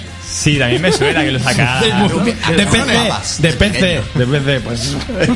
Eran tapas, ¿no? Era, era una cosa muy, chunga, muy Yo, chunga. yo recuerdo que tenía el, eh, la, la idea de pequeño que, que un delantero eh, era delantero porque era mejor que, que un defensa. Entonces era Sí. esa idea de, coño, los pichichis son... Ah, la mierda. Entonces, eh, recuerdo que podías asignar las, las quién defendía a quién o quién cubría no sé cuántos y yo pensando, coño, un delantero tiene que ir con un delantero de cojones. Y yo recuerdo que mis partidos prácticamente todos eran fuera de juego. Era todo. Nada, nada, nada. Hacía una, una Yo, mierda. yo recuerdo Fuera que de con, con Mitchell, Mitchell era la, la bomba en el PC Fútbol y te, te tirabas desde medio campo y metías unos golazos impresionantes.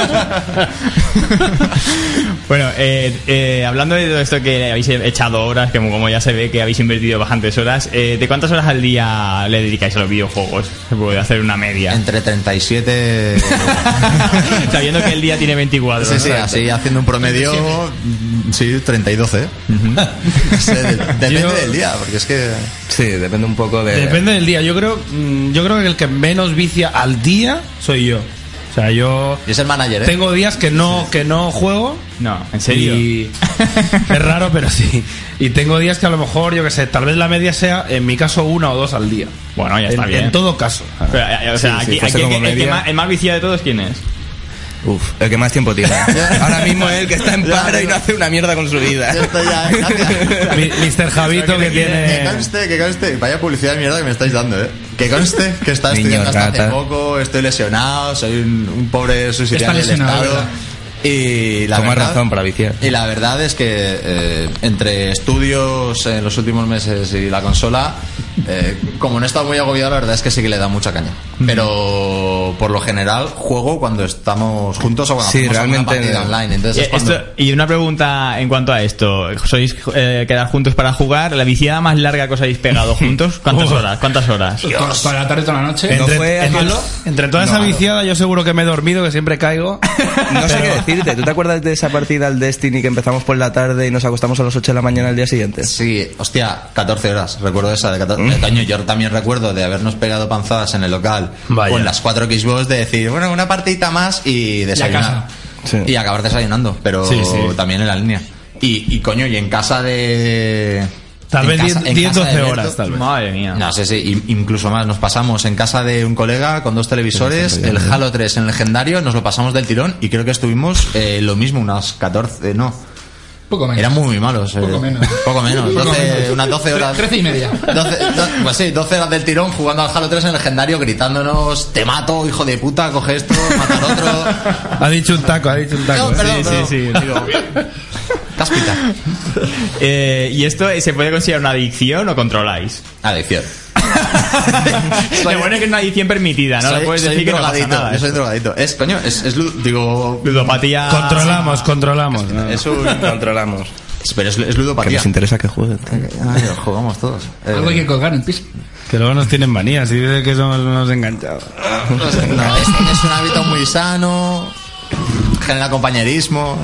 No, la verdad es que es un. eh, está catalogado como ludopatía. O sea, a ver, no, no el hecho de jugar a videojuegos, pero sí la adicción a jugar a videojuegos y a componentes electrónicos. Si yo te quito la Play, ¿qué pasa? Os, os, os odio, tío. Pues- o sea, si ahora, si ahora Si yo te- quito la Play, ¿qué pasa? pues, o sea, si ahora estuvieras en tu casa solo y no tuvieras consola y no tuvieras nada más que hacer, ¿qué, ¿cómo crees que qué, qué harías? Tira- ¿Tirarías muebles, por el balcón o algo así? Bueno, estamos en horario infantil. Sí, ese es el problema.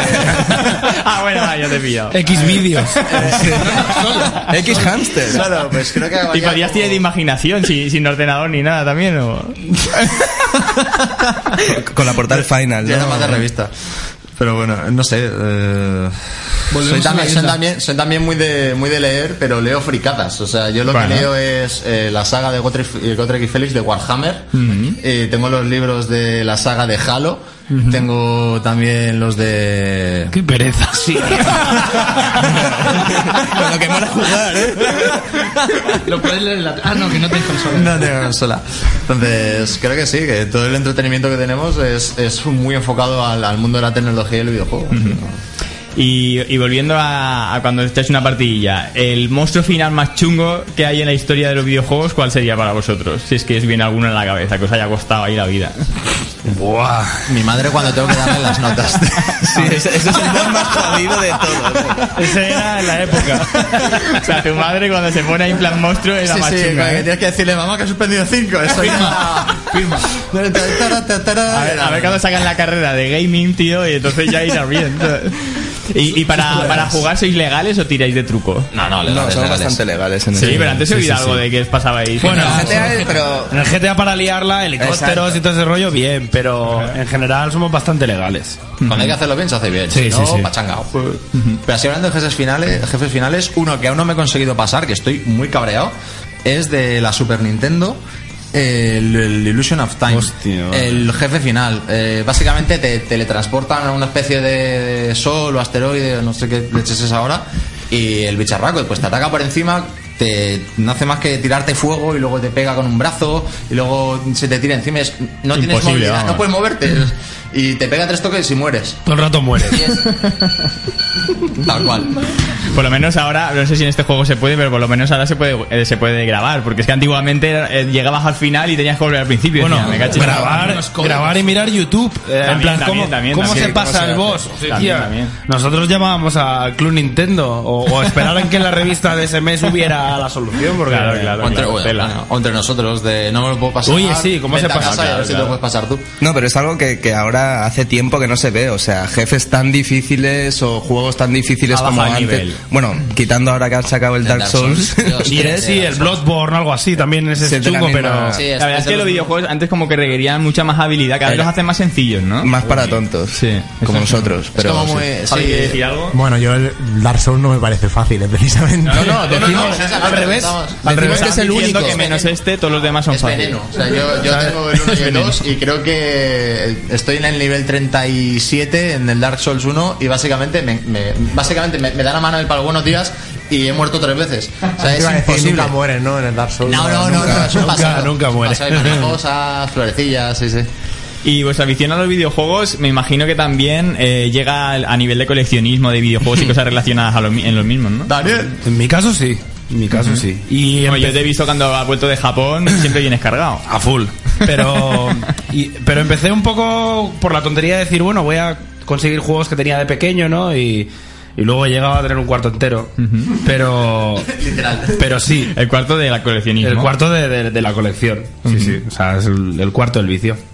Si hay algún ladrón interesado, la calle es. La calle es... Calla.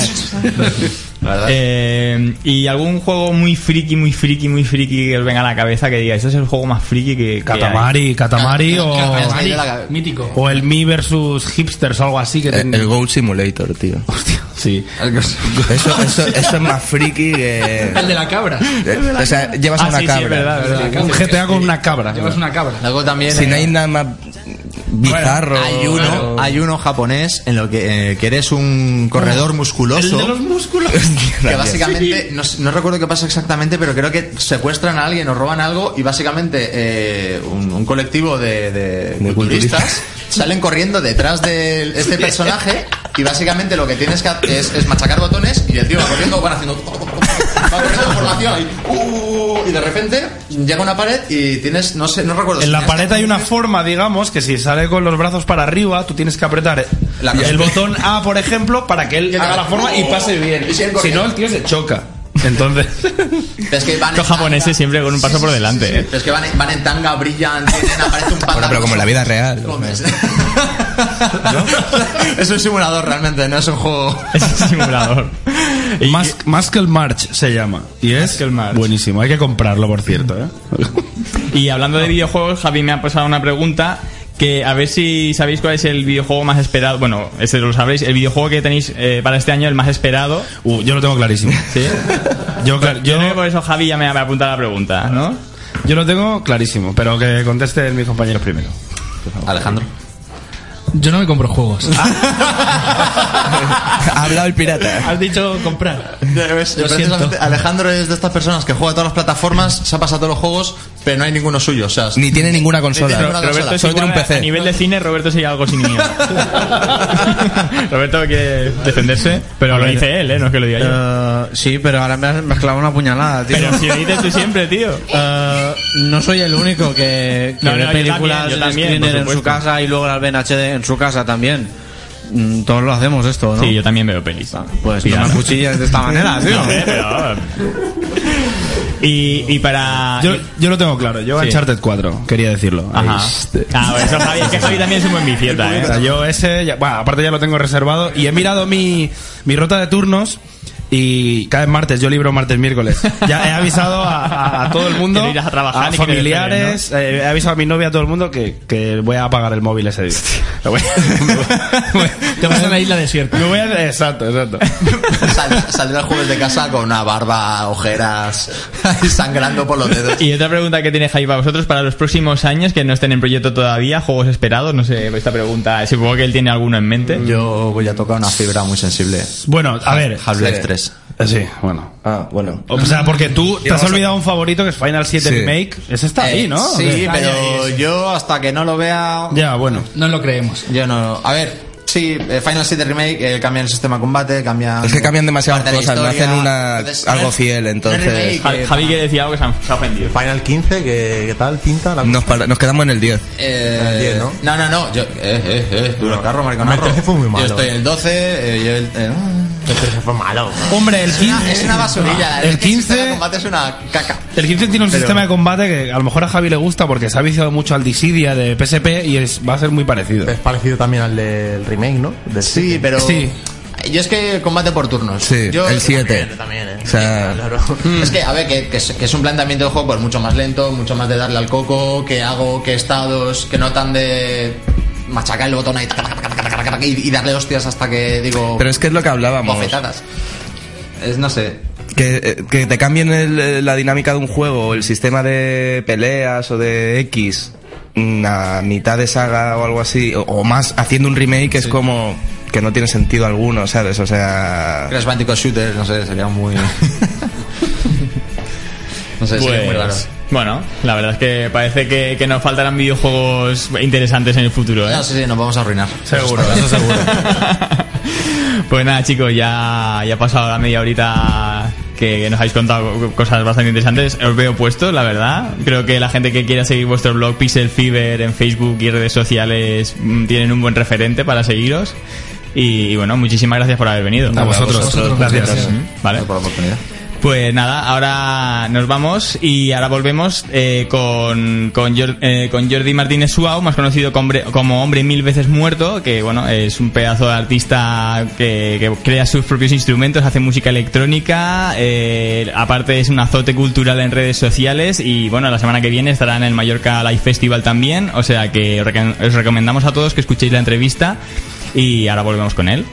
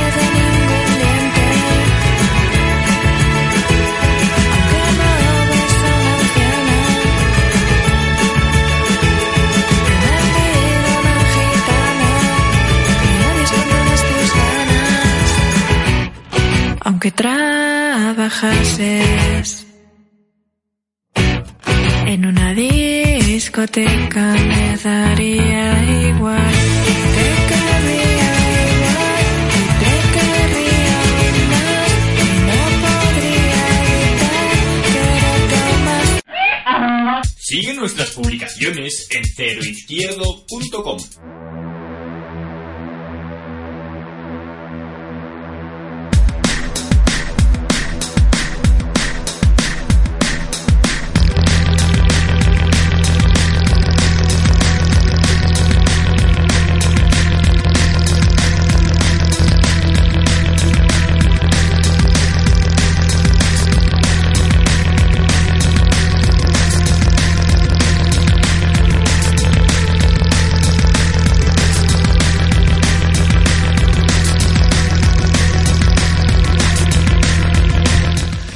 Pues aquí estamos de vuelta, escuchando de fondo a Hombre Mil Veces Muerto. Muchísimas gracias Jordi por estar aquí. Un placer. El placer es nuestro por tener un, bueno, un artista integral y tan amplio como tú.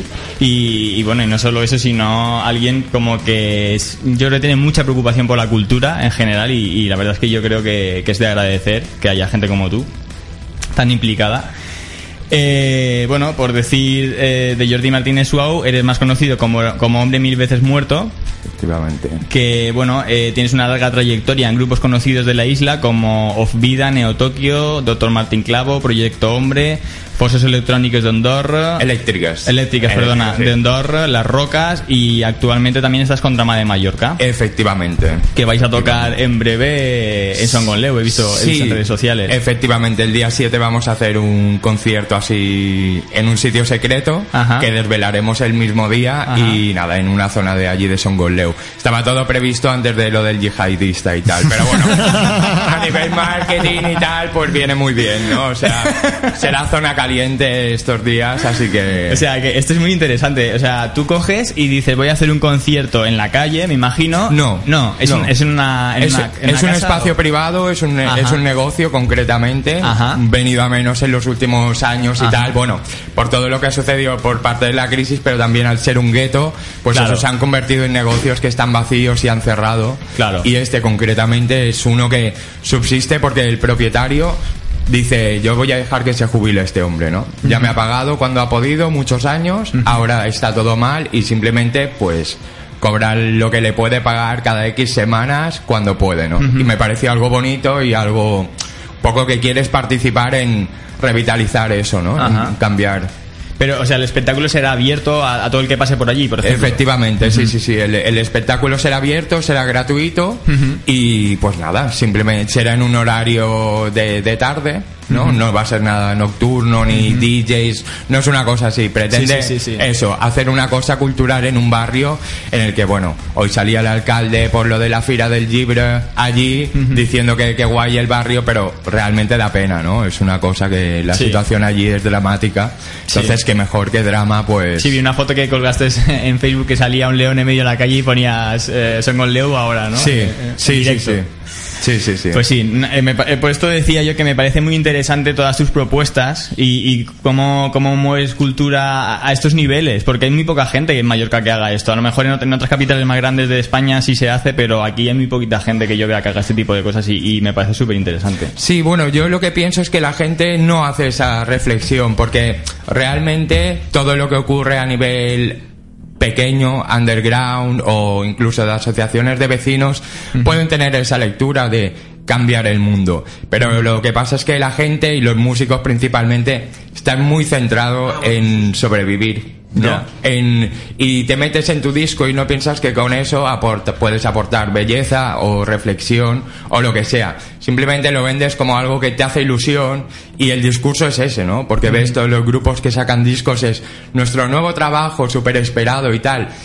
Y no reivindican ninguna idea. Eso para mí es, es gente que no hace esa reflexión, ¿no? Porque siempre hay una idea. El Claro. tema es qué idea está detrás. Claro. Y a mí me importa mucho La el, idea. el concepto, sí, sí. No, o sea, tú, tú, eh, participas más del, del contenido que del contingente, se podría decir. Que muchas veces nos quedamos mucho en, en lo, que, en lo que hacemos, pero no buscamos eh, lo que ha generado e- esa, esa, esa canción o ese disco, ¿no? Claro, e- efectivamente, yo empecé con los instrumentos estos de juguete que me hago yo con el circuit Sí. bending Ajá. y eso es un poco una cosa que extrapolo a, a otros a otras cosas. Yo hago lo que puedo con lo que tengo. No me voy a endeudar para irme a un gran estudio. Ujú. Grabaré dos canciones de todo a 100 en el local con dos micros y ya está. Y la canción y la música y el hecho, ¿no? Ya está todo, ¿no? No me centraré tanto en hacer unos arreglos como sí, pues eso, en poder participar en diferentes proyectos que pueden interesar. Por ejemplo, Drama ahora nos estrenaremos Empezamos con un concierto con trance, ahora viene el de Songoleu, luego hay otra movida por los refugiados. Me parece que es interesante, pues eso, todavía no tenemos un gran repertorio para hacer un concierto largo, hacer pequeñas cápsulas, ¿no? De cosas que nos importan Entonces- enfocáis más vuestra proyección artística a causas y a, y a ideas. En, ¿no? en un primer, en una primera instancia sí, porque queremos estar conectados con eso. Luego tenemos también la ilusión de eso, de hacer conciertos pues de tres cuartos de hora, en, en aforos un poco más grandes y, y recibiendo una, cobrando por ello. ¿no? Que, que sea remunerado. Pero bueno, este, estas tres cosas son movidas en las que consideras que es importante participar y que es una buena forma de, de empezar. Sí, pero, pero aparte son lo que, lo que decía antes, movidas en las que muchas veces sí que la gente participa en, en actos benéficos mm, que parece como más evidente, pero nos olvidamos a veces de, de otras cosas que, que con un pequeño esfuerzo pues puedes también revitalizar una zona o demás que a veces parece como que vivimos un poco de, de- de nu- nuestra propia mierda, por decirlo de alguna manera. ¿no? Sí, sí, sí, efectivamente. Sí. Efectivamente. Eh, pues eso, eh, siguiendo con, tu presentación, eh, como hemos dicho, has tocado en grupos bastante destacables de Mallorca, pero tu figura va mucho más allá de un simple músico. Pues como has dicho, fabricas tus propios juguetes musicales, siendo un referente local del circuit bending, que es lo que decías tú, una, una técnica de modificación de juguetes para, para usarlos en música electrónica. Eh, también participas como músico, técnico de sonido y vídeo en obras de teatro. Eh, es una actividad que te ha llevado a parajes remotos como pudieran ser Chile, Finlandia, Irán o Irak. Sí, es- efectivamente. me, me llamó mucho la atención esto porque también son países que, que normalmente la gente no va a parar a hacer proyectos artísticos, ¿no? Pero me pareció, bueno, luego lo, lo ampliamos esto. Por supuesto. Eh, has creado bandas sonoras para performance, has sido promotor del Festival de Electrónica y Videoarte Neo Tokio, así como de, otras iniciativas como pueden ser Cultura a Casa, eh, ciclo de música no comercial o música experimental en Mallorca, entre otros. Eh, y por si eso fuera poco, una de las facetas por la que también eres conocido es lo que decía antes, que en redes sociales eres algo así como un azote cultural y social, ¿no? y, y no te cortas un pelo y practicas el sarcasmo a diestro y siniestro. Eh, a mí, a mí personalmente me gusta mucho tu perfil porque yo creo que las cosas no, no siempre son como nos las venden, ¿no? Y yo veo que tú vas mucho en esa línea porque la gente, la, mm, la gran masa de población muchas veces todo se lo comen tal cual les viene y tú siempre das como esa... con tus críticas a, a noticias que se publican y demás. No, no es que hagas una, a veces no haces una crítica súper extensa, pero sí que das como el clic de decir, oye, aquí no tiene, ¿sabes? No tiene por qué ser así. Sí. Eh, ¿Qué te mueve a dar tanta caña en redes sociales? Hombre, precisamente la- las mismas redes sociales. Es unas redes donde todo el mundo se expresa en términos positivos. El pensamiento crítico brilla por su ausencia y todo es una cosa que además la gente lo que hace es rodearse de gente de su misma opinión. Entonces es cierto es- eso. eso es, es muy triste y es muy peligroso, ¿no? Porque te hace que no percibas otras realidades y luego pues actúas tan ridículamente como un político porque eres ajeno a, Claro. a- a según qué realidades, ¿no? Y entonces, en mi opinión, claro, si ya todo el mundo hace un personaje, porque allí todo el mundo destaca unas facetas suyas, ¿no?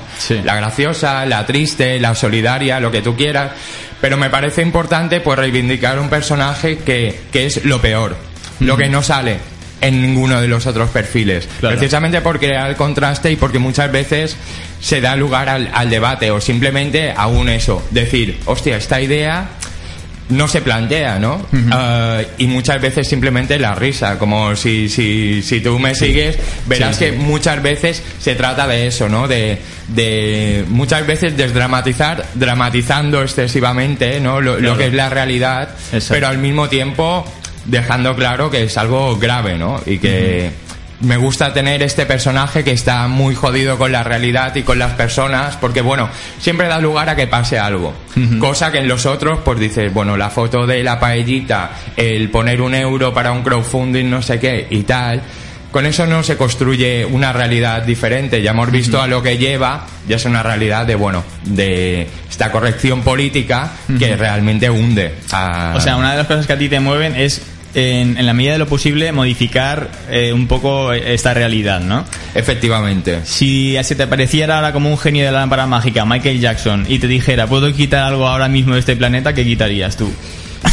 Pues- Michael Jackson tiene que ser. Pues a, a todas las estrellas del rock and roll. ¿Sí? De la historia, sí. Eso es lo primero que quitaría. Aquí Roberto. Bueno, eh, aquí Roberto se puede ver. Porque Rose. Es súper es súper fan de Axel. No, no, a ver. No, quería interrumpir. mm, Los puedes quitar todos si quieres, menos Axel Rose. No, bueno, es su genio y él elige. No, no, claro. Al mío. Vale, No, a ver, yo, yo, yo se lo pediría precisamente Sí. por el personaje y porque haría que él mismo desapareciera. O sea, me, me ha- me ha gustado la figura esta y la petición porque implica una, una O sea, paradoja. te ha venido a la idea que tengo que quitar a, a- a los eh, estrellas del rock porque, porque es Michael Jackson el que te hace la pregunta. Bueno, quiero decir, eh, yo también siempre me posiciono bastante en contra de lo que es eh, la figura de- del artista estrella. Considero que esto eh, perjudica directamente a lo que es la creación, a los creadores, a, a una normalización de la cultura. Tú normalmente te encuentras que la música es un problema en las ciudades.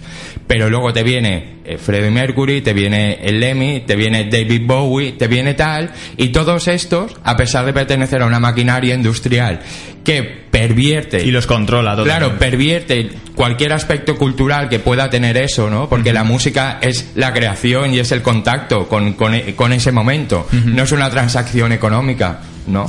Eh, ni es simplemente ponerte de público en un concierto. Para mí eso, la experiencia musical queda muy por detrás. Yo creo en una cultura y en una experiencia musical de base, ¿no? Donde la gente pueda vivirlo en sus carnes, ¿no?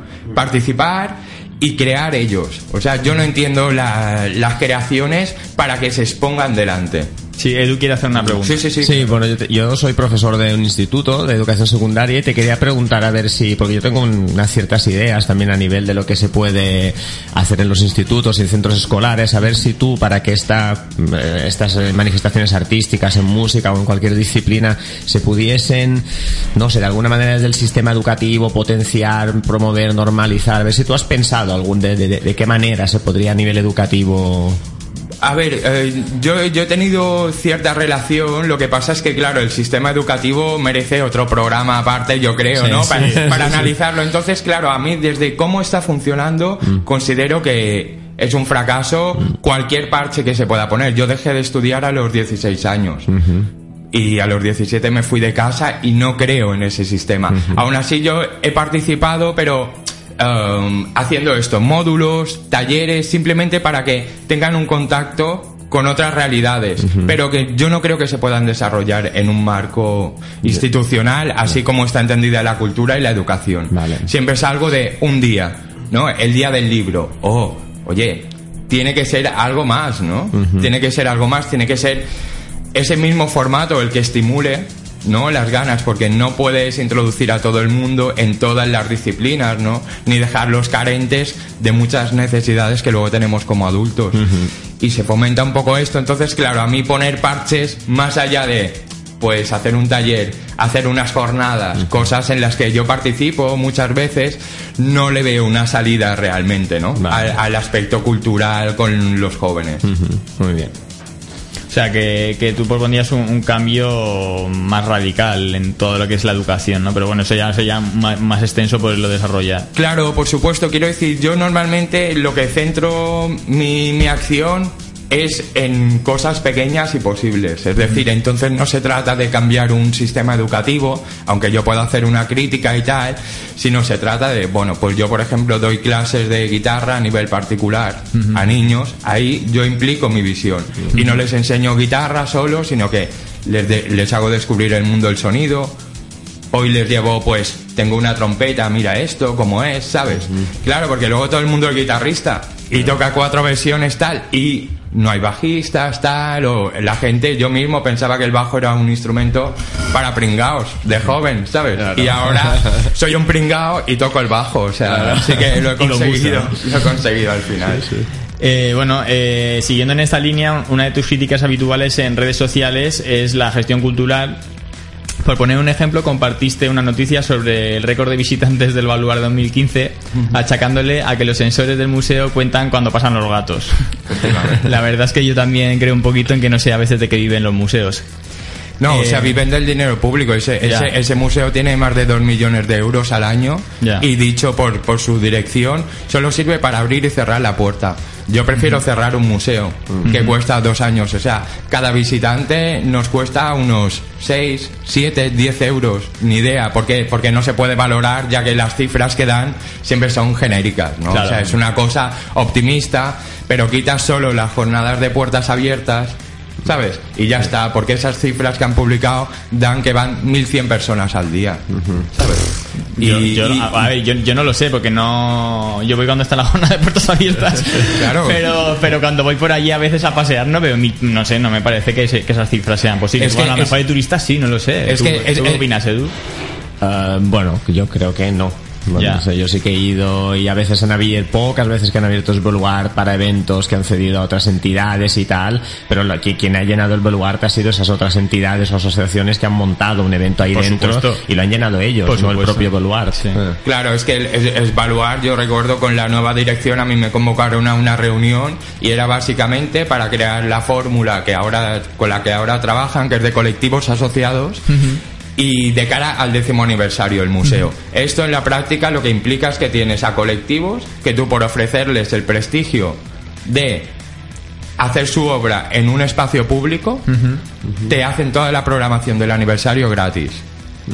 Y esto ha sido la realidad. Y la realidad es que tiene una programación de casal de Barry. Todo mi respeto para los casales de Barry. Pero si tú haces em, un día de, de salsa o de swing, otro día de pop, eso ni es arte contemporáneo ni nada. ¿Sabes? Son pequeños eventos, no crean no crean una han montado un huerto urbano arriba sabes dices Mm, sí. eh, es que quiero decir van 15 años por detrás las instituciones en general no Ya, entonces ya, ya. claro cuando hago una crítica así es contra, contra todo un mogollón. No sé si cuentan los gatos o qué es lo que cuentan, pero lo que sé es que las cuentas no salen, ¿no? O sea, Otra, otra cosa en relación a esto que hablamos es de las jornadas Ramón Llull 2030 que he visto que, que en Facebook has metido mucha caña porque y has decidido no formar parte de las mismas. También Sí. me gustaría que explicaras un poco esto, lo que son estas jornadas y, y por qué no quieres colaborar en ellas. Sí, bueno, a mí, a mí se me convocó, se me convocó a través de la universidad. Esto eran unas jornadas abiertas a la participación de la gente. Eh, en sí no debían tener muchos participantes, con lo que se dedicaron a eh, comunicarse con ciertas personas que se les quedaba el aspecto cultural, artístico un poco cojo. Entonces eran tres días, de 8 de la mañana a siete y media de la tarde, supuestamente de, de trabajo sobre un, el- un modelo de ciudad tecnológico y científico que se comenzaría a implantar en la fachada marítima para cambiar, ¿no? Desde quitar esa autopista de seis carriles a implantar todo tipo de, de espíritu tecnológico y científico. Bueno, pues me planteé allí, todo el plan de, de acción eran unas conferencias de, de gente de 50 años que cobra 3.000 euros al mes como mínimo. Estaba el presidente de, de los polígonos industriales de España haciendo menciones a Inditex y a Franco, que fue el pionero de los polígonos industriales. Eh, eso, entre los participantes te encontrabas también que a lo mejor habría 20 mujeres entre 150 personas que, y todos de un gran poder adquisitivo. Dices, yo no quiero participar de una cuota que es una farsa, ¿no? Quiero decir, el tiempo de trabajo después de 8 horas se redujo a un brainstorming de media hora. Quiero decir, así, eso no es forma de trabajar. Yo trabajo día a día en, una, en modificando una realidad y trabajando en un modelo.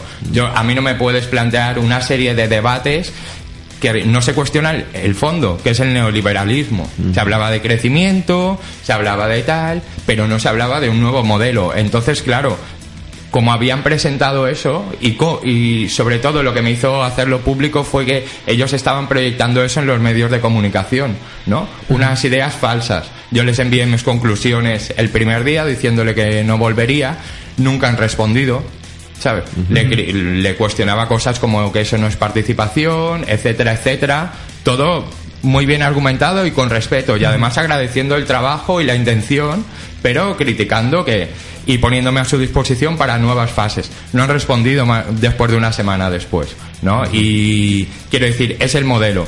Es el modelo, el de los empresarios, el de la gente con dinero. Entonces yo me niego a que puedan decir que eso ha sido participativo porque hay un tío, hay un músico con cresta, Sí, que- Entonces, que- claro, yo que no si me... encima le aportaras una idea constructiva, se la, se la quedarían ellos, por decirlo de alguna manera. Eso Pero, pero eh, es que es eso, ellos la... esto la, era- la adaptarían y la, y la sacarían a su propio beneficio. Claro, esto ya se planteaba en la Cámara de Comercio, algo ya de por sí tendencioso, ¿no? Pero quiero decir, a mí me da igual si una buena idea para la ciudad se convierte en un negocio. Ese no es el problema. El tema es que construyamos algo mejor. Yo, como no quiero ser empresario, no me voy a montar un eso, pero si hay ideas positivas, a mí eso no me importaría. De hecho, iba para que se pudieran adaptar, pero claro, es que no había allí un debate, no había un intercambio de ideas y yo pasaba de perder dos días más justificando una farsa, ¿no? Entonces, nada, decidí romper y hacerlo público. Y bueno, luego al día siguiente tenía una reunión en el ayuntamiento con el teniente de alcalde y estaban totalmente al tanto y, y de acuerdo con, con mis valoraciones. Quiero decir, por suerte he llegado a tener unos contactos por las redes sociales que hacen que sea visible en sitios donde, bueno, puede ser interesante que sea visible, ¿no? Una, una visión crítica, porque si no se quedan solo con la imagen de los periódicos. ¿no? Claro. Hombre, es que es lo que dices tú, que, que buscar un cambio de modelo, eh, cogiendo como, como agentes para ese cambio los mismos de toda la vida, un poco cambio va, va a producirse, ¿no? efectivamente. Eh, volviendo a tu faceta musical, ahora acaba de llegar Alberto de, de Galaxia Oculta Fono 2. Hola, Alberto, ¿qué tal? Cógete un micro. Buenos días. Buenas, que bueno, queríamos que estuvieras aquí, tú que eres el especialista en electrónica de la casa y veo que, decir que, te, acabas, que te acabas de levantar, ¿no? que allá se está pinchando Tengo- algo, ¿no? Tengo la voz un poco bronca, pido disculpas.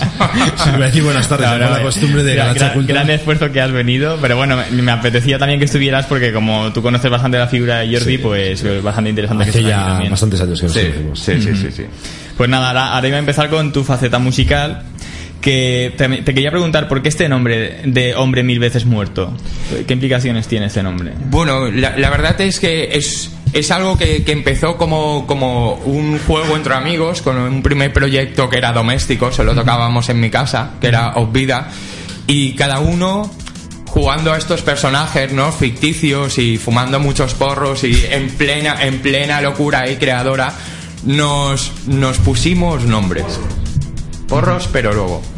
Eh, entonces nada, nos pusimos, nos pusimos una serie de, de nombres y la cuestión es que luego ellos se, se desvincularon de este proyecto, entonces yo aquí salió mi personaje y decidí mantener este nombre. Este nombre yo con, con él lo que, lo que quiero reflejar y con la música que hago también es cómo las personas a, medida que nos vamos relacionando con la tecnología nos vamos deshumanizando. La- esas mil muertes eh, serían esa muerte de la sensibilidad, ¿no? Del contacto físico, de ese, de ese hablar mirándote a los ojos porque estás con el chat. Cosas no por sí malas, ¿no? Porque la gente siempre entiende que muerte ya es chungo. No, la muerte es, es cambio y me hace me interesa un poco crear esa reflexión ¿no? de, de los cambios hacia dónde nos conducen crear algo oscuro y duro porque realmente pues nos están ayudando a, a aflorar cosas chungas no quiero decir cosas como el control sobre los demás ha visto el mensaje no lo ha visto me aceptan por las redes o no me aceptan quiero decir todo eso realmente condiciona y, y quiero hacer tanto con la música, ¿no? La, lo, lo que miro de, de sugerir con la música y la experiencia, como con el nombre, pretende hacer referencia a eso, ¿no? A cómo nos va- se va diluyendo nuestra humanidad, los pequeños rasgos que nos hacen humanos a través de la tecnología, ¿no? Me parece brutal, la verdad. Eh, bueno, como he dicho, eres un referente local del circuit bending. Que, que es, bueno, pues lo que decíamos antes, coger un juguete y modificarlo y, y hacer que suene pues como un instrumento, ¿no? Eh, ¿qué, qué prima más en este estilo? ¿Que suene bien o que experimentes bien? No, bueno, a ver, lo primero que quiero Sí. aclarar es que yo no me considero un referente, ni, ni creo que lo sea. Lo que pasa es que debido a que me hago muy visible por todos los grupos con los que he tocado y esa disciplina se ha visibilizado, pero hay gente que lo hace antes mucho mejor. Eh, y Sí, no, quiero decir, con unos sí, sí. conocimientos realmente en profundidad, Ajá. que claro, que a mí me gusta mantener la distancia. Ajá. Entonces, decir, yo hago circuit bending, sí, pero no soy ningún referente, ¿no? Hay gente como, como Vigi, por ejemplo, o, o Diego, que empezó en un taller mío y ahora, vamos, me da mil patadas, que es gente que sí ha profundizado y tal. A mí, a mí, por ejemplo, eh, desde mi concepción, para mí siempre ha sido importante el experimento. Entonces yo no he profundizado en todo lo tecnológico. No he querido saber que eso es un condensador que hace no sé qué y que si lo pongo pasará tal. Porque ahí ya no me sorprendo.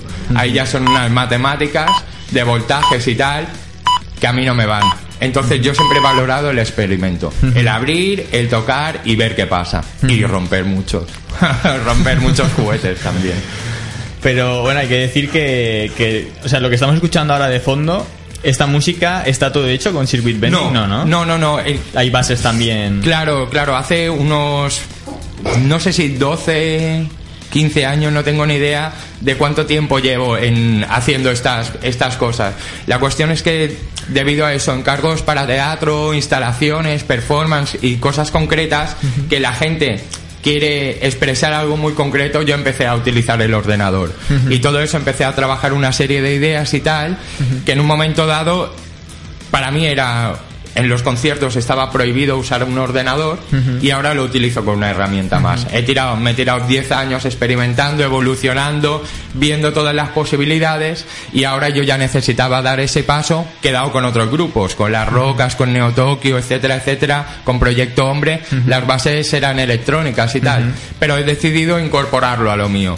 Entonces resulta una música más amable porque no hay pasajes solo de ruido. A lo mejor son entre canciones, ¿no? Porque sigo reivindicando un poco eso, pero ya no es una experiencia que en 20 minutos estás aturdido. Claro. Te puedes tirar ahí media horita, 40 minutos, incluso el otro día actué en el Sobrasada de PES y la gente se volvió loca. O sea, nunca me había pasado en un concierto en solitario, la gente gritando, saltando, pidiendo otra. Nunca me habían Claro, pedido porque, otra. porque hasta ahora era, era más difícil de, de digerir, ¿no? Tu música. Efectivamente. Entonces, nada. No, no, no, perdona, perdona, Jordi. Eh, pero bueno, Hombre Mil Veces Muerto, lo vas a seguir orientando al sonido noise, vas, vas a seguir siendo ruidista y luego supongo que tendrás otro directo que ya me lo comentaste una vez en el Tras de Yoseta, el, el, el concierto de presentación de Jansky, que habías enfocado tu nuevo directo más a la pista de baile, ¿no? Sí. No sé si vas a, vas a mantener esos dos directos o te vas a centrar solo en... Lo vas a enfocar... Creo que, que al, al nuevo me, me tiro. Sí, porque es que es eso, son 10 años de, de trayectoria y quiero decir, me ha dado tiempo a, a, por lo menos dentro de mis posibilidades, experimentar todo lo que está a mi alcance.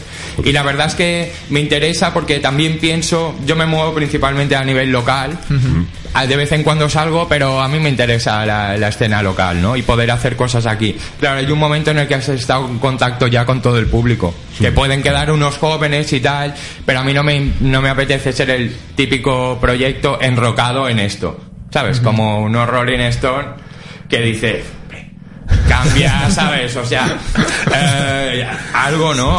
Quiero decir, yo no puedo entenderlo, entonces la evolución esta para mí es un paso más de, de H1000 que vete a saber dónde acabaré. Igual acabo con, a mí yo si tuviera un violonchelo, ya haría tiempo que, que H1000 toca con un violonchelo, ¿sabes? Pero de momento no lo tengo, entonces claro, Tiempo las al tiempo. posibilidades de experimentar creo que van a ser el patrón que seguiré. Ahora experimento con el ordena, pues luego experimentaré con otras cosas. ¿no? Genial, genial. O sea, es un, es un paso más en, en tu evolución que, que no sabes ni, ni tú exactamente dónde quieres llegar, pero lo que quieres es experimentar, básicamente. Sí, yo, yo hace años que cuando que, que pienso que el proyecto ya está muerto, yo no lo muevo.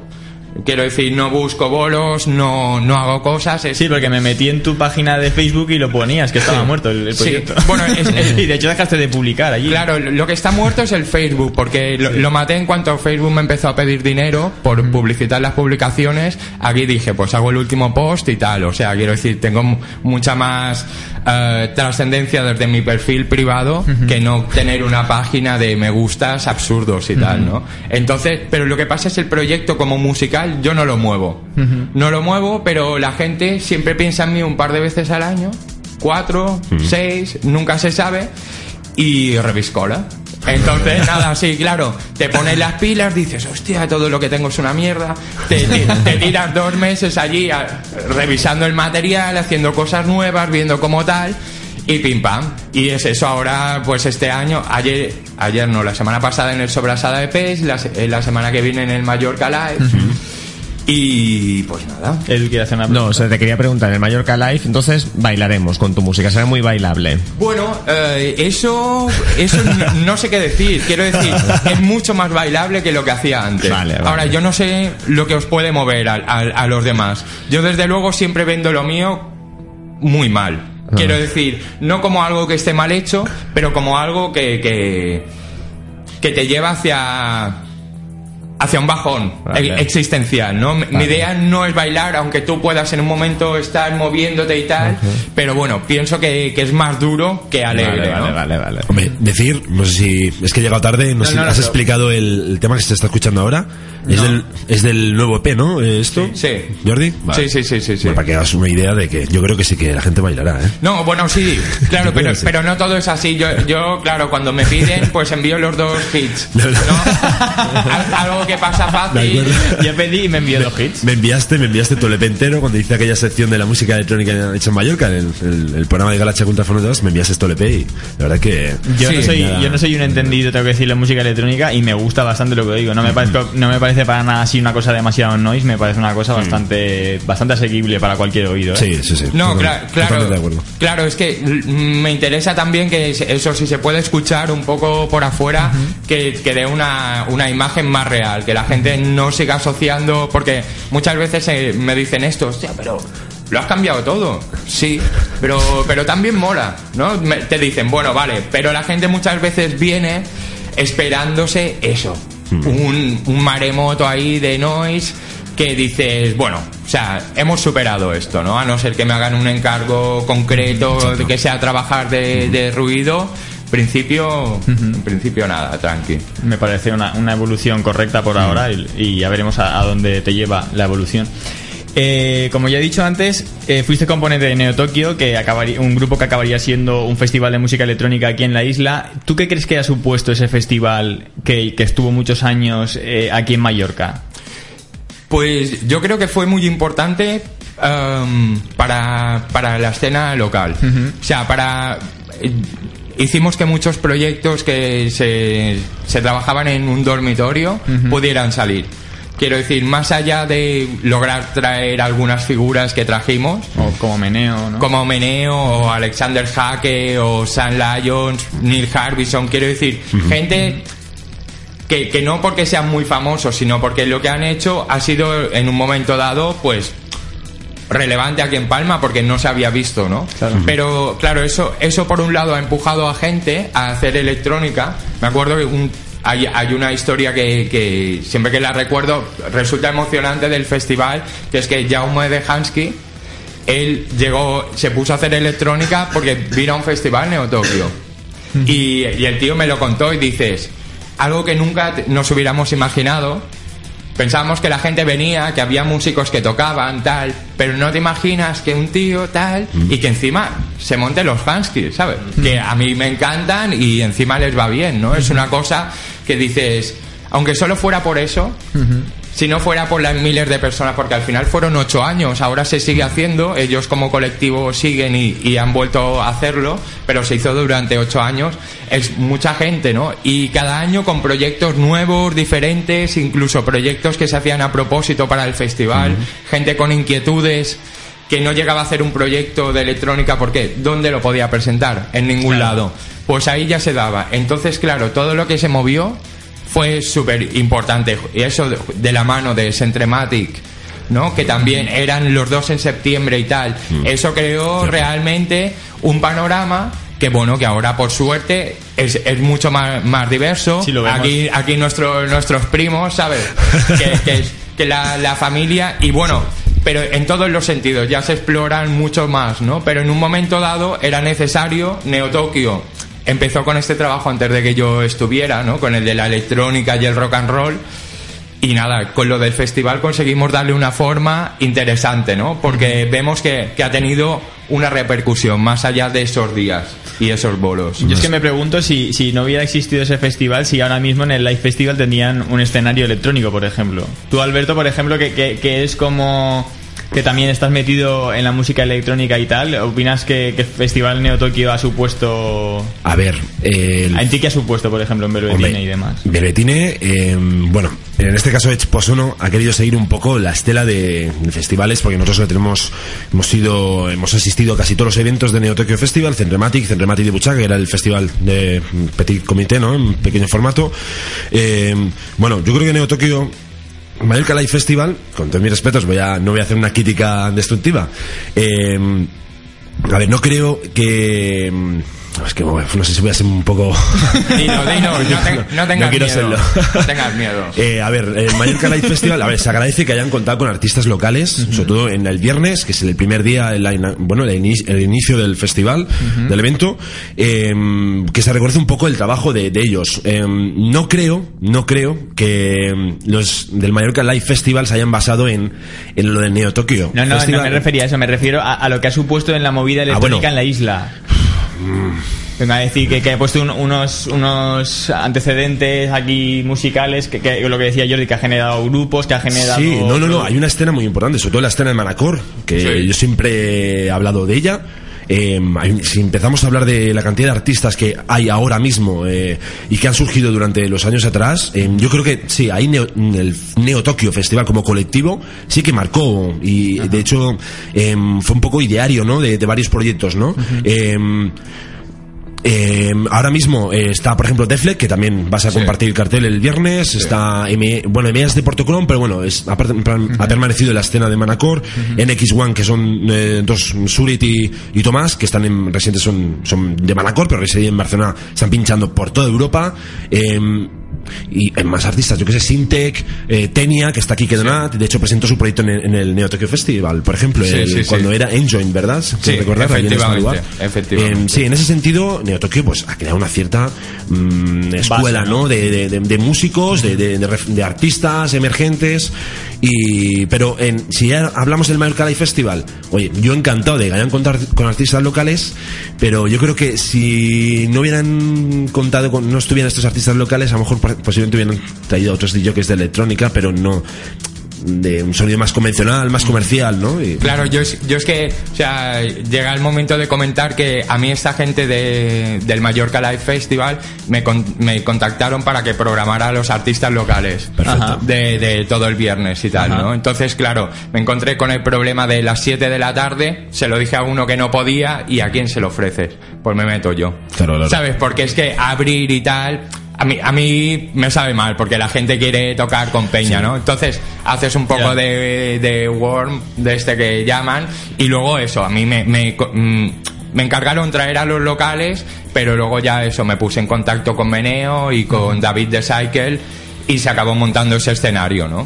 Entonces A ver. nada, o sea, Bueno, pues que- queda que- claro que, Neo Tokyo... Bueno, No, no, perdona, Pedro. solo No. que queda claro que Neo Tokyo ha supuesto que en el Live Festival hay un festival porque uno de los promotores de Neo Tokyo ha- prácticamente que ha montado Sí, el cartel, ¿no? Bueno, a ver, supongo- a ver, yo quería decir que a Jordi, si han contado con él para organizar el, el- lo del viernes, supongo que debía tener el, el- el promotor del festival, debía tener información previa. Claro, Esta persona, claro ¿no? yo, yo, yo Claro. toqué, toqué en el Arjova, me presentaron allí al de Cultura, que me puso en contacto con, con esto, ¿no? A raíz de que toqué en, en el Arjova.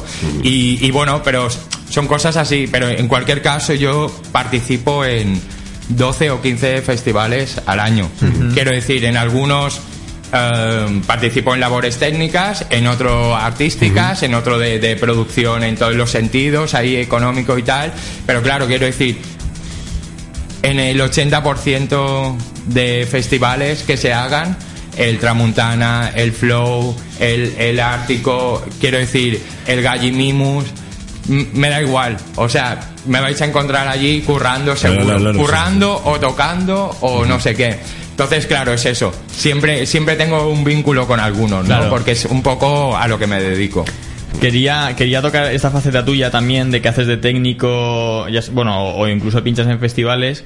Eh, porque a veces has llegado a hacer también eh, performance que se mezclan también con lo audiovisual y, y demás, ¿no? Sí, sí, o sea, a mí, a mí siempre me ha interesado, es eso, H1000 experimenta, ¿no? Siempre muy centrado en el sonido, pero poder relacionarme con, con gente que tiene la misma inquietud y de di- diferentes disciplinas te da lugar a hacer cosas, bueno, que es, de lo que os hablaba antes, es la experiencia, ¿no? Más allá de lo que se pueda proyectar, de si sacas un disco o no.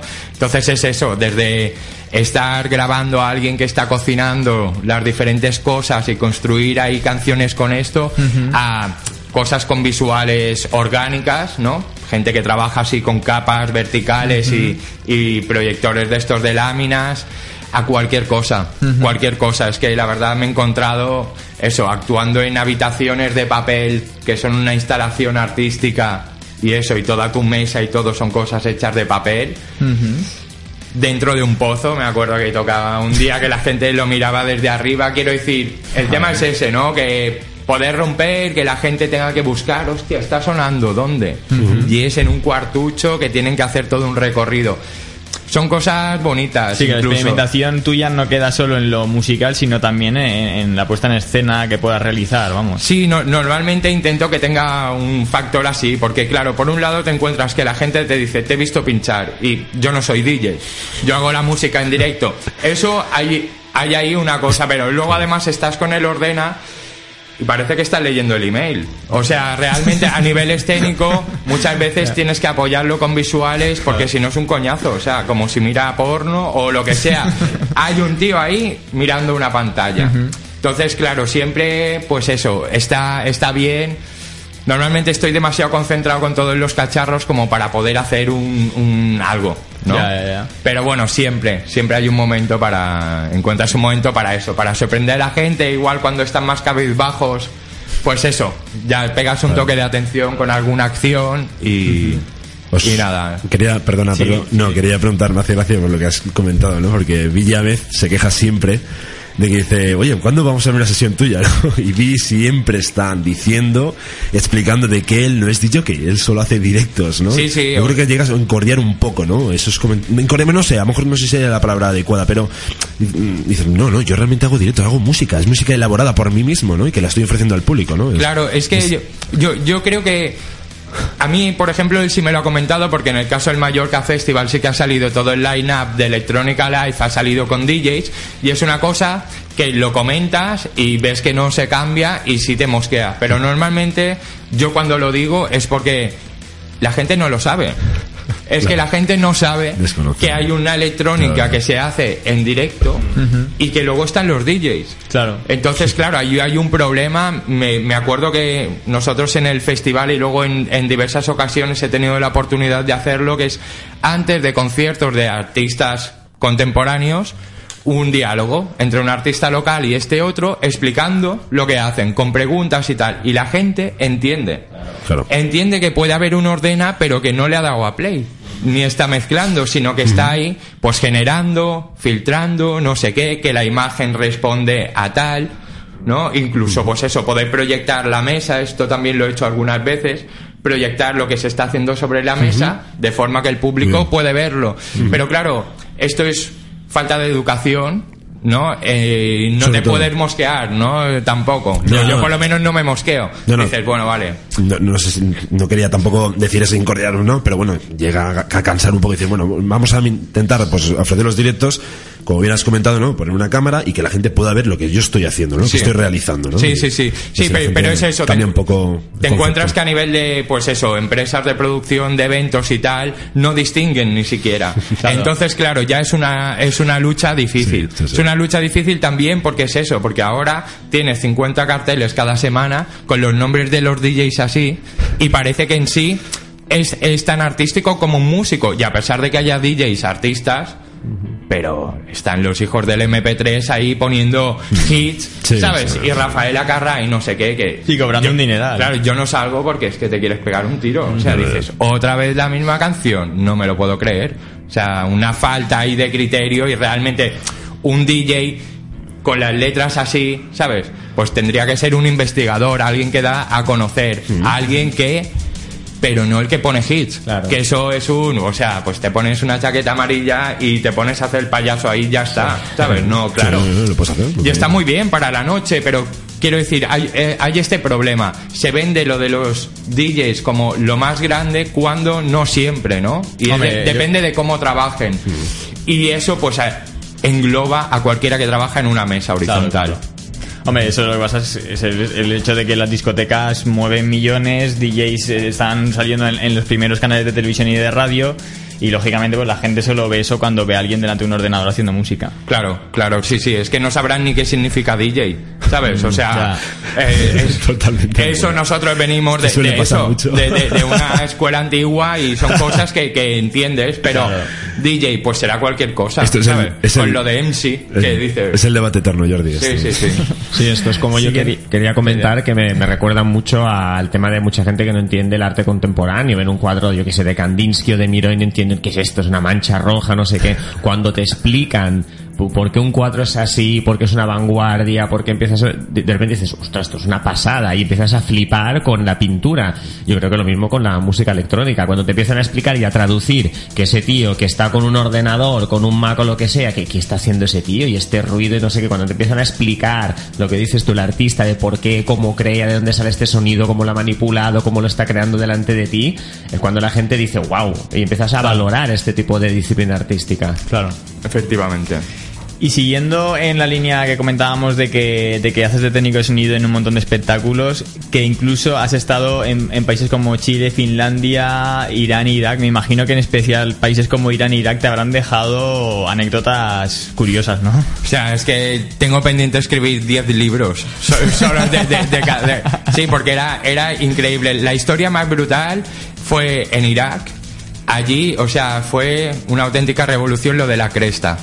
Había colas de 50 personas. Bueno, es que el que no lo sepa, tú, tú, tú llevas el pelo que cuando quieres te pones una cresta con gomina y tal. bueno, Efectivamente. ¿cómo lo harás? Y eso lo digo para que lo sepa el radio Sí, oyente. hoy estoy deprimido y la llevo para abajo y cuando estoy contento Y- me la pongo te- para y- arriba. Y te pusiste la cresta en Irak. Sí, o sea, no- normalmente yo la llevo. Bueno, ya a Irán no, porque allí es que tenían hasta la policía moral y allí es... Pero en Irak, realmente, a pesar de vivir una situación realmente de guerra y tomado totalmente por tanques y tal, pues la gente tenía muchas ganas de, de vivir, precisamente por eso, ¿no? Y había, había mucha inquietud y tal. Entonces es eso, o sea, me volví súper famoso allí entre- El hombre entre- de la cresta, era un festival internacional, claro, venían todas las cadenas de televisión, ¿sabes?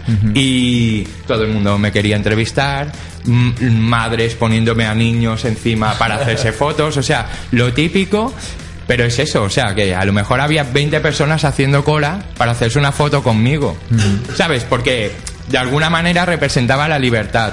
Y claro, es una sensación muy fuerte ver la gente que, que necesita ese contacto, porque claro, allí no había hombre- hombres de, de 25 a 50 años, casi no había, están todos muertos después de...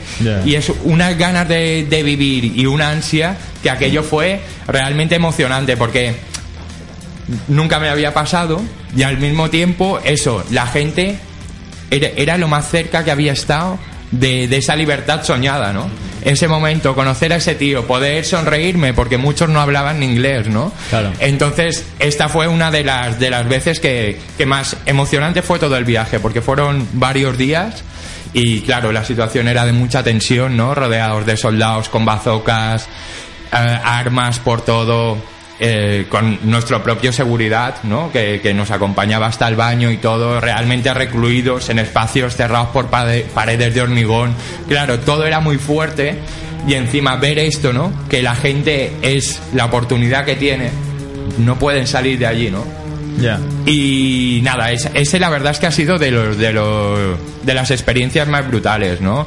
Y la verdad es que en ese tono así que siempre es negativo, pero que claro, es muy interesante a nivel vital porque te da una dimensión de la realidad, ¿no? Ver a gente así y ver estas estas realidades, la verdad es que te hace especialmente sensible a, a algunas cosas, ¿no? Y creas vínculo con esas personas, ¿no? Es muy Y es que intenso. me llama la atención, porque esto que estás comentando también pasa con turistas en, en Egipto, por ejemplo, lo- van a escuelas y también se quieren hacer foto- fotos con los turistas, ¿no? Siempre se nos vende como que los, eh, lo- la gente árabe odia al occidental, pero yo creo que es un poco lo que le interesa a los medios de comunicación, porque luego tú vas allí a esos países y en absoluto te odian. Lo- Los niños te tienen como un héroe cuando te ven, ¿sabes? Y, y se quieren hacer fotos, incluso son mm, más inocentes que los occidentales en muchas cosas. Sí, Yo- pero, pero ojo, lo, lo, lo llamativo a- allí en Bagdad, era, esto era un festival internacional, era el primer festival internacional de teatro que se hacía para intentar empezar a integrarse en lo que es la normalidad, ¿no? A hacer cosas normales. Pero claro, era un evento al más alto nivel. Quiero decir, a nosotros, a mí toda esta gente no eran pobres iraquíes, no sé qué, eran el embajador de no sé dónde con, con su mujer y tal. Quiero decir, Ah, o sea, eh, la gente que estaba haciendo cola para hacerse fotos contigo eran, eran mandatarios. Claro, sí, sí, sí. O sea, gente de, de, de alto nivel del cine, la cultura iraquí, poetas, cosas así. Claro, aquello era un hall. Es que no lo imagináis. Era la típica entrada de alfombra roja con 50 cámaras. ¿Sabes? Y público por las barreras gritando. Era una cosa así, era el primer festival de teatro que se hacía en Bagdad. Y era el más altísimo nivel, en el Teatro Nacional, con todos los grandes invitados discursos de, bueno, si ya hablan los políticos españoles, allí que son tan protocolarios y que creen tanto en la palabra, era el, el acabose, ¿no? Pero bueno, que quiero decir, todo eso era alto nivel, no era el típico niño Ya, que ya, te ya, viene en Marruecos en plan que flipa contigo, No, ¿no? Es que eso, eso es lo, lo que yo no había pillado No, no, igual, igual no, no lo había mencionado, pero claro, hay que decirlo, ¿no? Porque Sí, sí, una cosa... cambia, cambia totalmente la dimensión de la experiencia, lógicamente. Claro, claro, era gente que allí eran privilegiados. Claro. Pero aún así vivían dentro de, la- de, de esa cárcel, ¿no? O sea, porque es que cada 50 metros había un tanque a los dos lados de las calles, por cualquier calle. O sea, tanques, ¿sabes? Y la gente con, con bazocas abollados, ¿sabes? Que igual hacía 15 años que los usaban. Armas usadas, eso no lo has visto aquí en Europa. Descascarillada la pintura y tal, con puños americanos aquí, o sea, algo muy fuerte, ¿no? O, o de repente nos pararon un día que había toque de queda y nosotros íbamos en un, en un convoy oficial así diplomático, pero aún así nos, nos pararon y nos detuvieron y tal.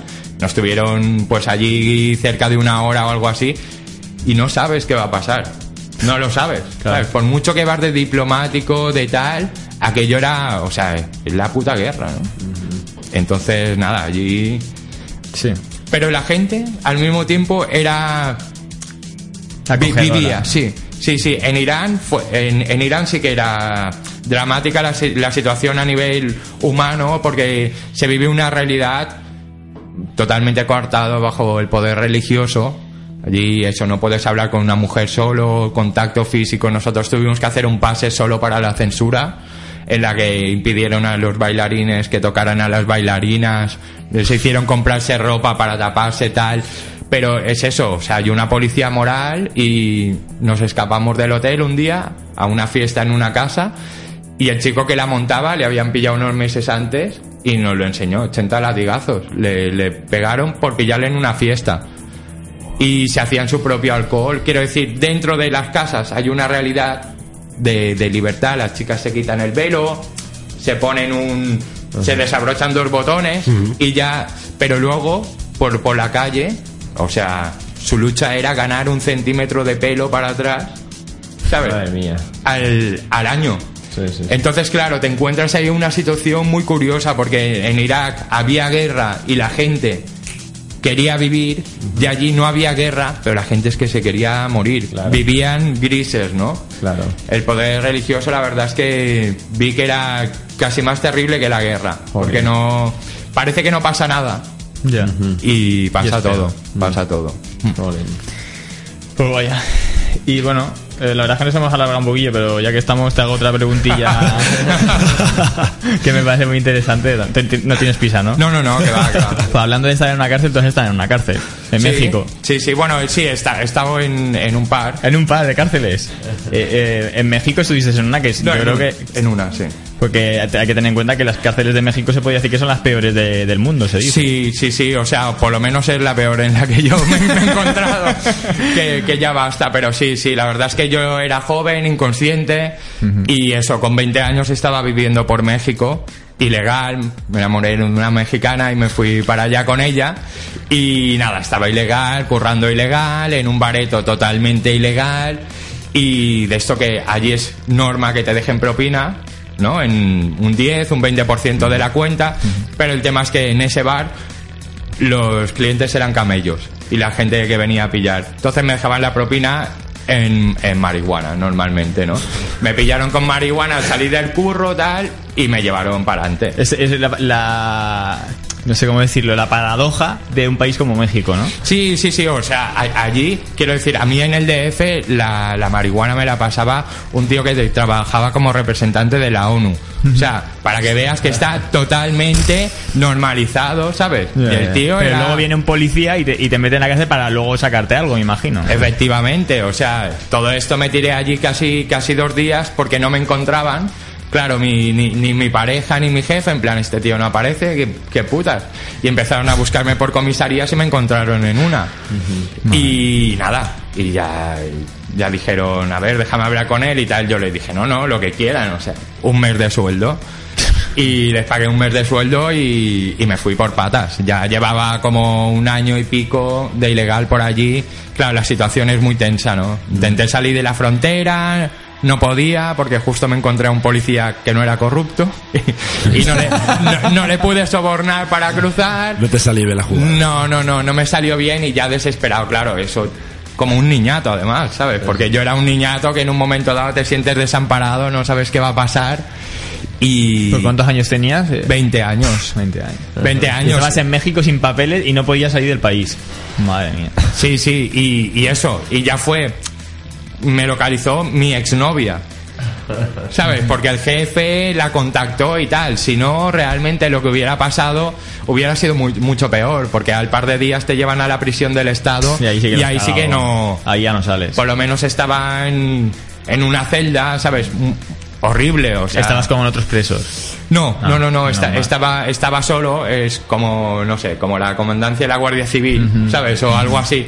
Y entonces, pero bueno, todo era allí. Uf, que si te llegan a meter en una cárcel de esa, madre mía, de ahí ya no sales. Porque bueno, ahí bueno, he visto algunas películas incluso que, que la retratan y, y es que ahí el que el que manda el alcaide es un narcotraficante que está detenido, ¿sabes? Sí, no, en, en la comisaría donde me detuvieron, la, la mesa de entrada, donde escribían los atestados y tal, estaba allí rota a patadas.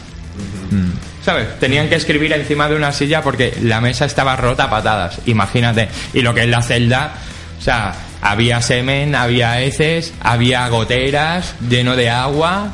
O sea, era, era una cosa que, que flipas. Estar allí un día fue en plan, vale, sí, he aprendido la lección, lo juro.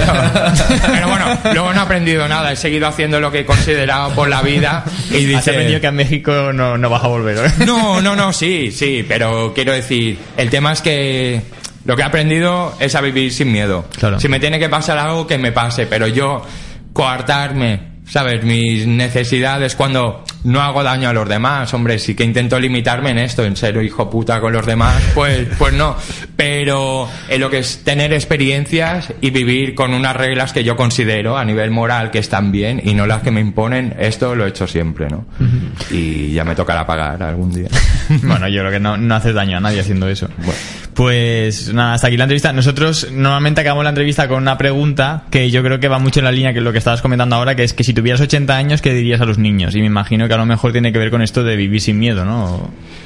Eh, sí, hostia, la verdad es que con 80 años no creo que pueda a- articular palabra ya, pero... Pero sí, no, no sé si... si más que decirles, haría algo con ellos, ¿sabes?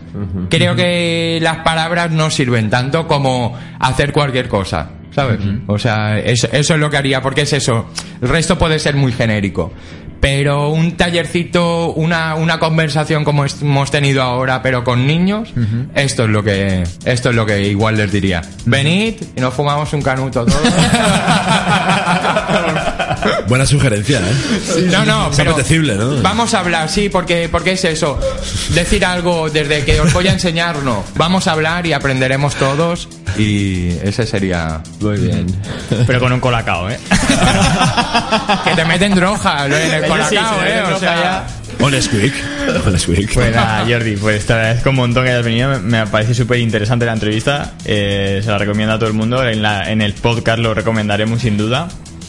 Y nada, esperamos que te vaya muy bien en todos tus proyectos y, y que vuelvas aquí para contarnos cómo te ha ido. Genial, muchísimas gracias. La verdad es que ha sido un placer. Y nada, o sea, vuelvo fijo. Vale, pues muchas gracias. Un abrazo. Y nada, nosotros nos despedimos. Javi tiene ganas de hacer la despedida. Venga, va. Eh, bueno, gracias a la audiencia por escucharnos. Nos vemos eh, el sábado que viene, no, porque estaremos el viernes. ah, que, de hecho, a lo mejor cogeremos a, a Jordi por allí a ver si quiere entrar un, ratito a micro. Que estaremos en el Mallorca Live Festival el viernes a- sobre las 7 o así. Y, y el- y entonces el sábado no haremos programa, nos veremos aquí en Sputnik la siguiente semana. Y bueno, mm, gracias por escuchar, nos vemos en breve y ya eh, despedida general. Venga, adiós. No, Edu, ¿qué dices? Adiós. Una, dos y tres. Adiós. Programa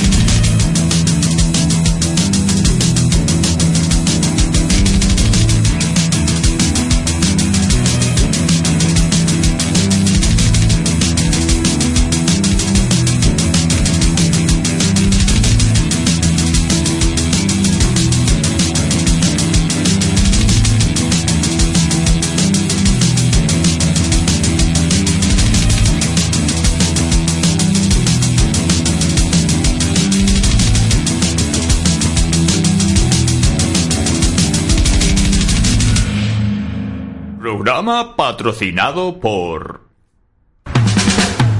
Uniformestrigo.com. Ropa laboral y camisetas personalizadas al mejor precio.